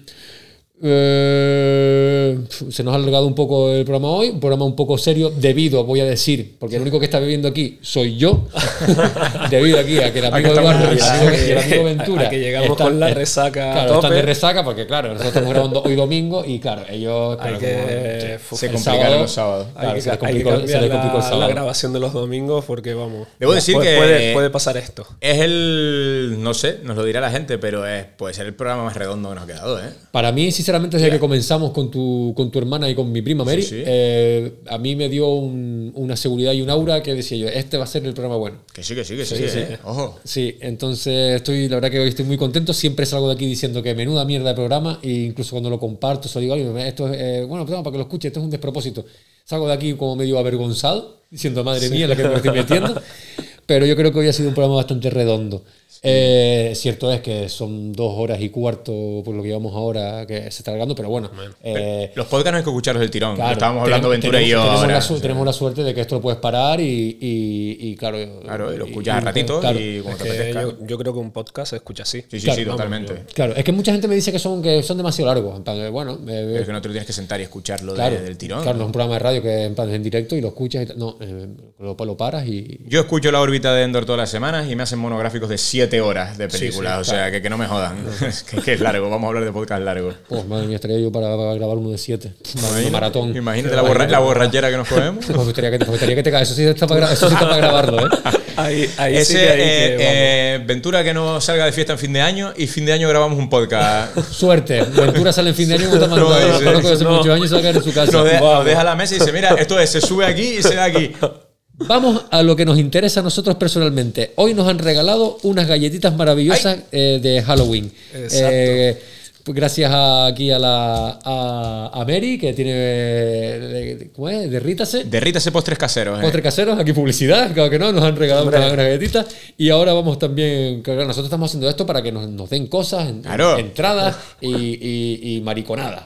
Eh, de todo tipo, aceptamos cualquier tipo de tipo de donación, de mariconadas y menos collejas, aceptamos lo que sea. Entonces, Eduardo, ¿qué pasa con, Con Isla Calavera. ¿qué pasa con Isla Calavera? Pues ahí la calavera ya les mandé eh, el correo con donde está la página que nos hizo Ventura con todos los enlaces. Ajá. Me imagino que ya se habrá abierto el plazo. Eh, este fin de semana yo he estado fuera y he mirado y no tenemos, pero yo creo que ya esta semana nos deberían Vale, contestar. eh, yo espero, eh, ya han empezado a sacar sección oficial cosas que quiero ver y de las que podremos hablar. A colación de Rec, traen el documental que se ha estrenado en Sitges de- del making of de Rec 1 que tiene buena pinta y se traen, se traen cositas que están bien y traen a John Landis, al cual yo quiero intentar ir para que me firme mi ejemplar de El Príncipe de Zamunda. Muy bien. Sí, sí, sí. sí. Película a reivindicar. Eh, poco más. Eh, Sí, para este monográfico yo creo Bueno, que... decir, por ejemplo, que eso, que la- la- el, cor- el- el correo que fue enviado a, a Isla Calavera es un. ¿Cómo se llama Aventura? Un link tree, ¿eh? Eh, sí. ¿Y cuál es? Entry, eh, Video barra retotranque. Video. Ah, Ahí, fantástico. Ahí tenemos todos los programas. Todos los programas y iremos poniendo cositas. Vale. Tenemos Twitter, eh, Video Retotranque. Sí, tenemos Instagram. Tenemos Instagram, Video Retotranque. Tenemos podcast, Video Retotranque. Tenemos. Tenemos spin-off. Tenemos Ah. spin-off, tenemos la, la vidente que. Y, y debemos decir que no sabemos cuándo y si puede entrar dentro de la vidente o una sección nueva que sea. Eh, yo estuve hace unas semanas en Barcelona y fui al 79 Nen. Guau, y, eh, traje un par de tranques en DVD y tenemos uno que sí seguro yo no he visto Raúl tampoco y Yo, Ventura pues, me imagino que seguro que tampoco, que, tampoco. es eh, ¿Cómo es? Asa- Aga- Agasusa. Agasusa o Agasuso, algo así. Una peli que fue presentada en Sitges en la Semana Fantástica de, de Madrid, me parece que también. Y tal. Y es una peli que tenemos que no sabemos cuándo, porque no nos vamos a poner esto, pero que podemos cada un día ver los tres. Vale. Y es una película, hablar los tres, de una película que hemos traído de. Y recomiendo a la gente que vaya a Barcelona, el 79, de los últimos reductos que quedan para comprar Pues- películas y cosas raras. Pues te vas a cagar porque esta semana voy a Barcelona de un viaje express de ida y vuelta. Tú sí que vas a ver terror el Y miércoles. y cuando- y y y y si tengo tiempo voy a darme un salto ahí a 79 y, voy- y se van a cagar la pedazo de mierda que voy a traer. Eh, también recordarles que tengo TikTok. o tenemos, Oh. tenemos TikTok, que Oh, no, no hay ninguna, ninguna publicación. Y que cuando yo pueda desentar este estudio de mierda, Ahora eh, hacemos un- podremos grabar en vídeo. Haremos, haremos, Exacto. haremos bailes y, y poco más. Tenemos canal de YouTube y canal de Twitch. Sí, también tendremos en un futuro, tenemos Twitch, tendremos YouTube, tenemos también aquí el amigo Ventura con su podcast de ciclismo nominado a los premios Evox. En la sección de ¿Qué deportes, la escapada cultura, Cultura ciclista, ciclista. no duden en escucharlo. Vamos. Y nada, poco más. Decir que ahora la, la- la- el, el último... eh, el tema que vamos a poner ahora también va un poco acorde con lo que decía al principio de voy a tener que tragarme las palabras porque a mí la banda que va a sonar ahora era una banda que le tenía mucha manía, apenas lo había escuchado hasta su último disco y me parece una, una banda eh, fantástica, una de las pocas que van a quedar en un futuro para, para reivindicar el, el heavy metal.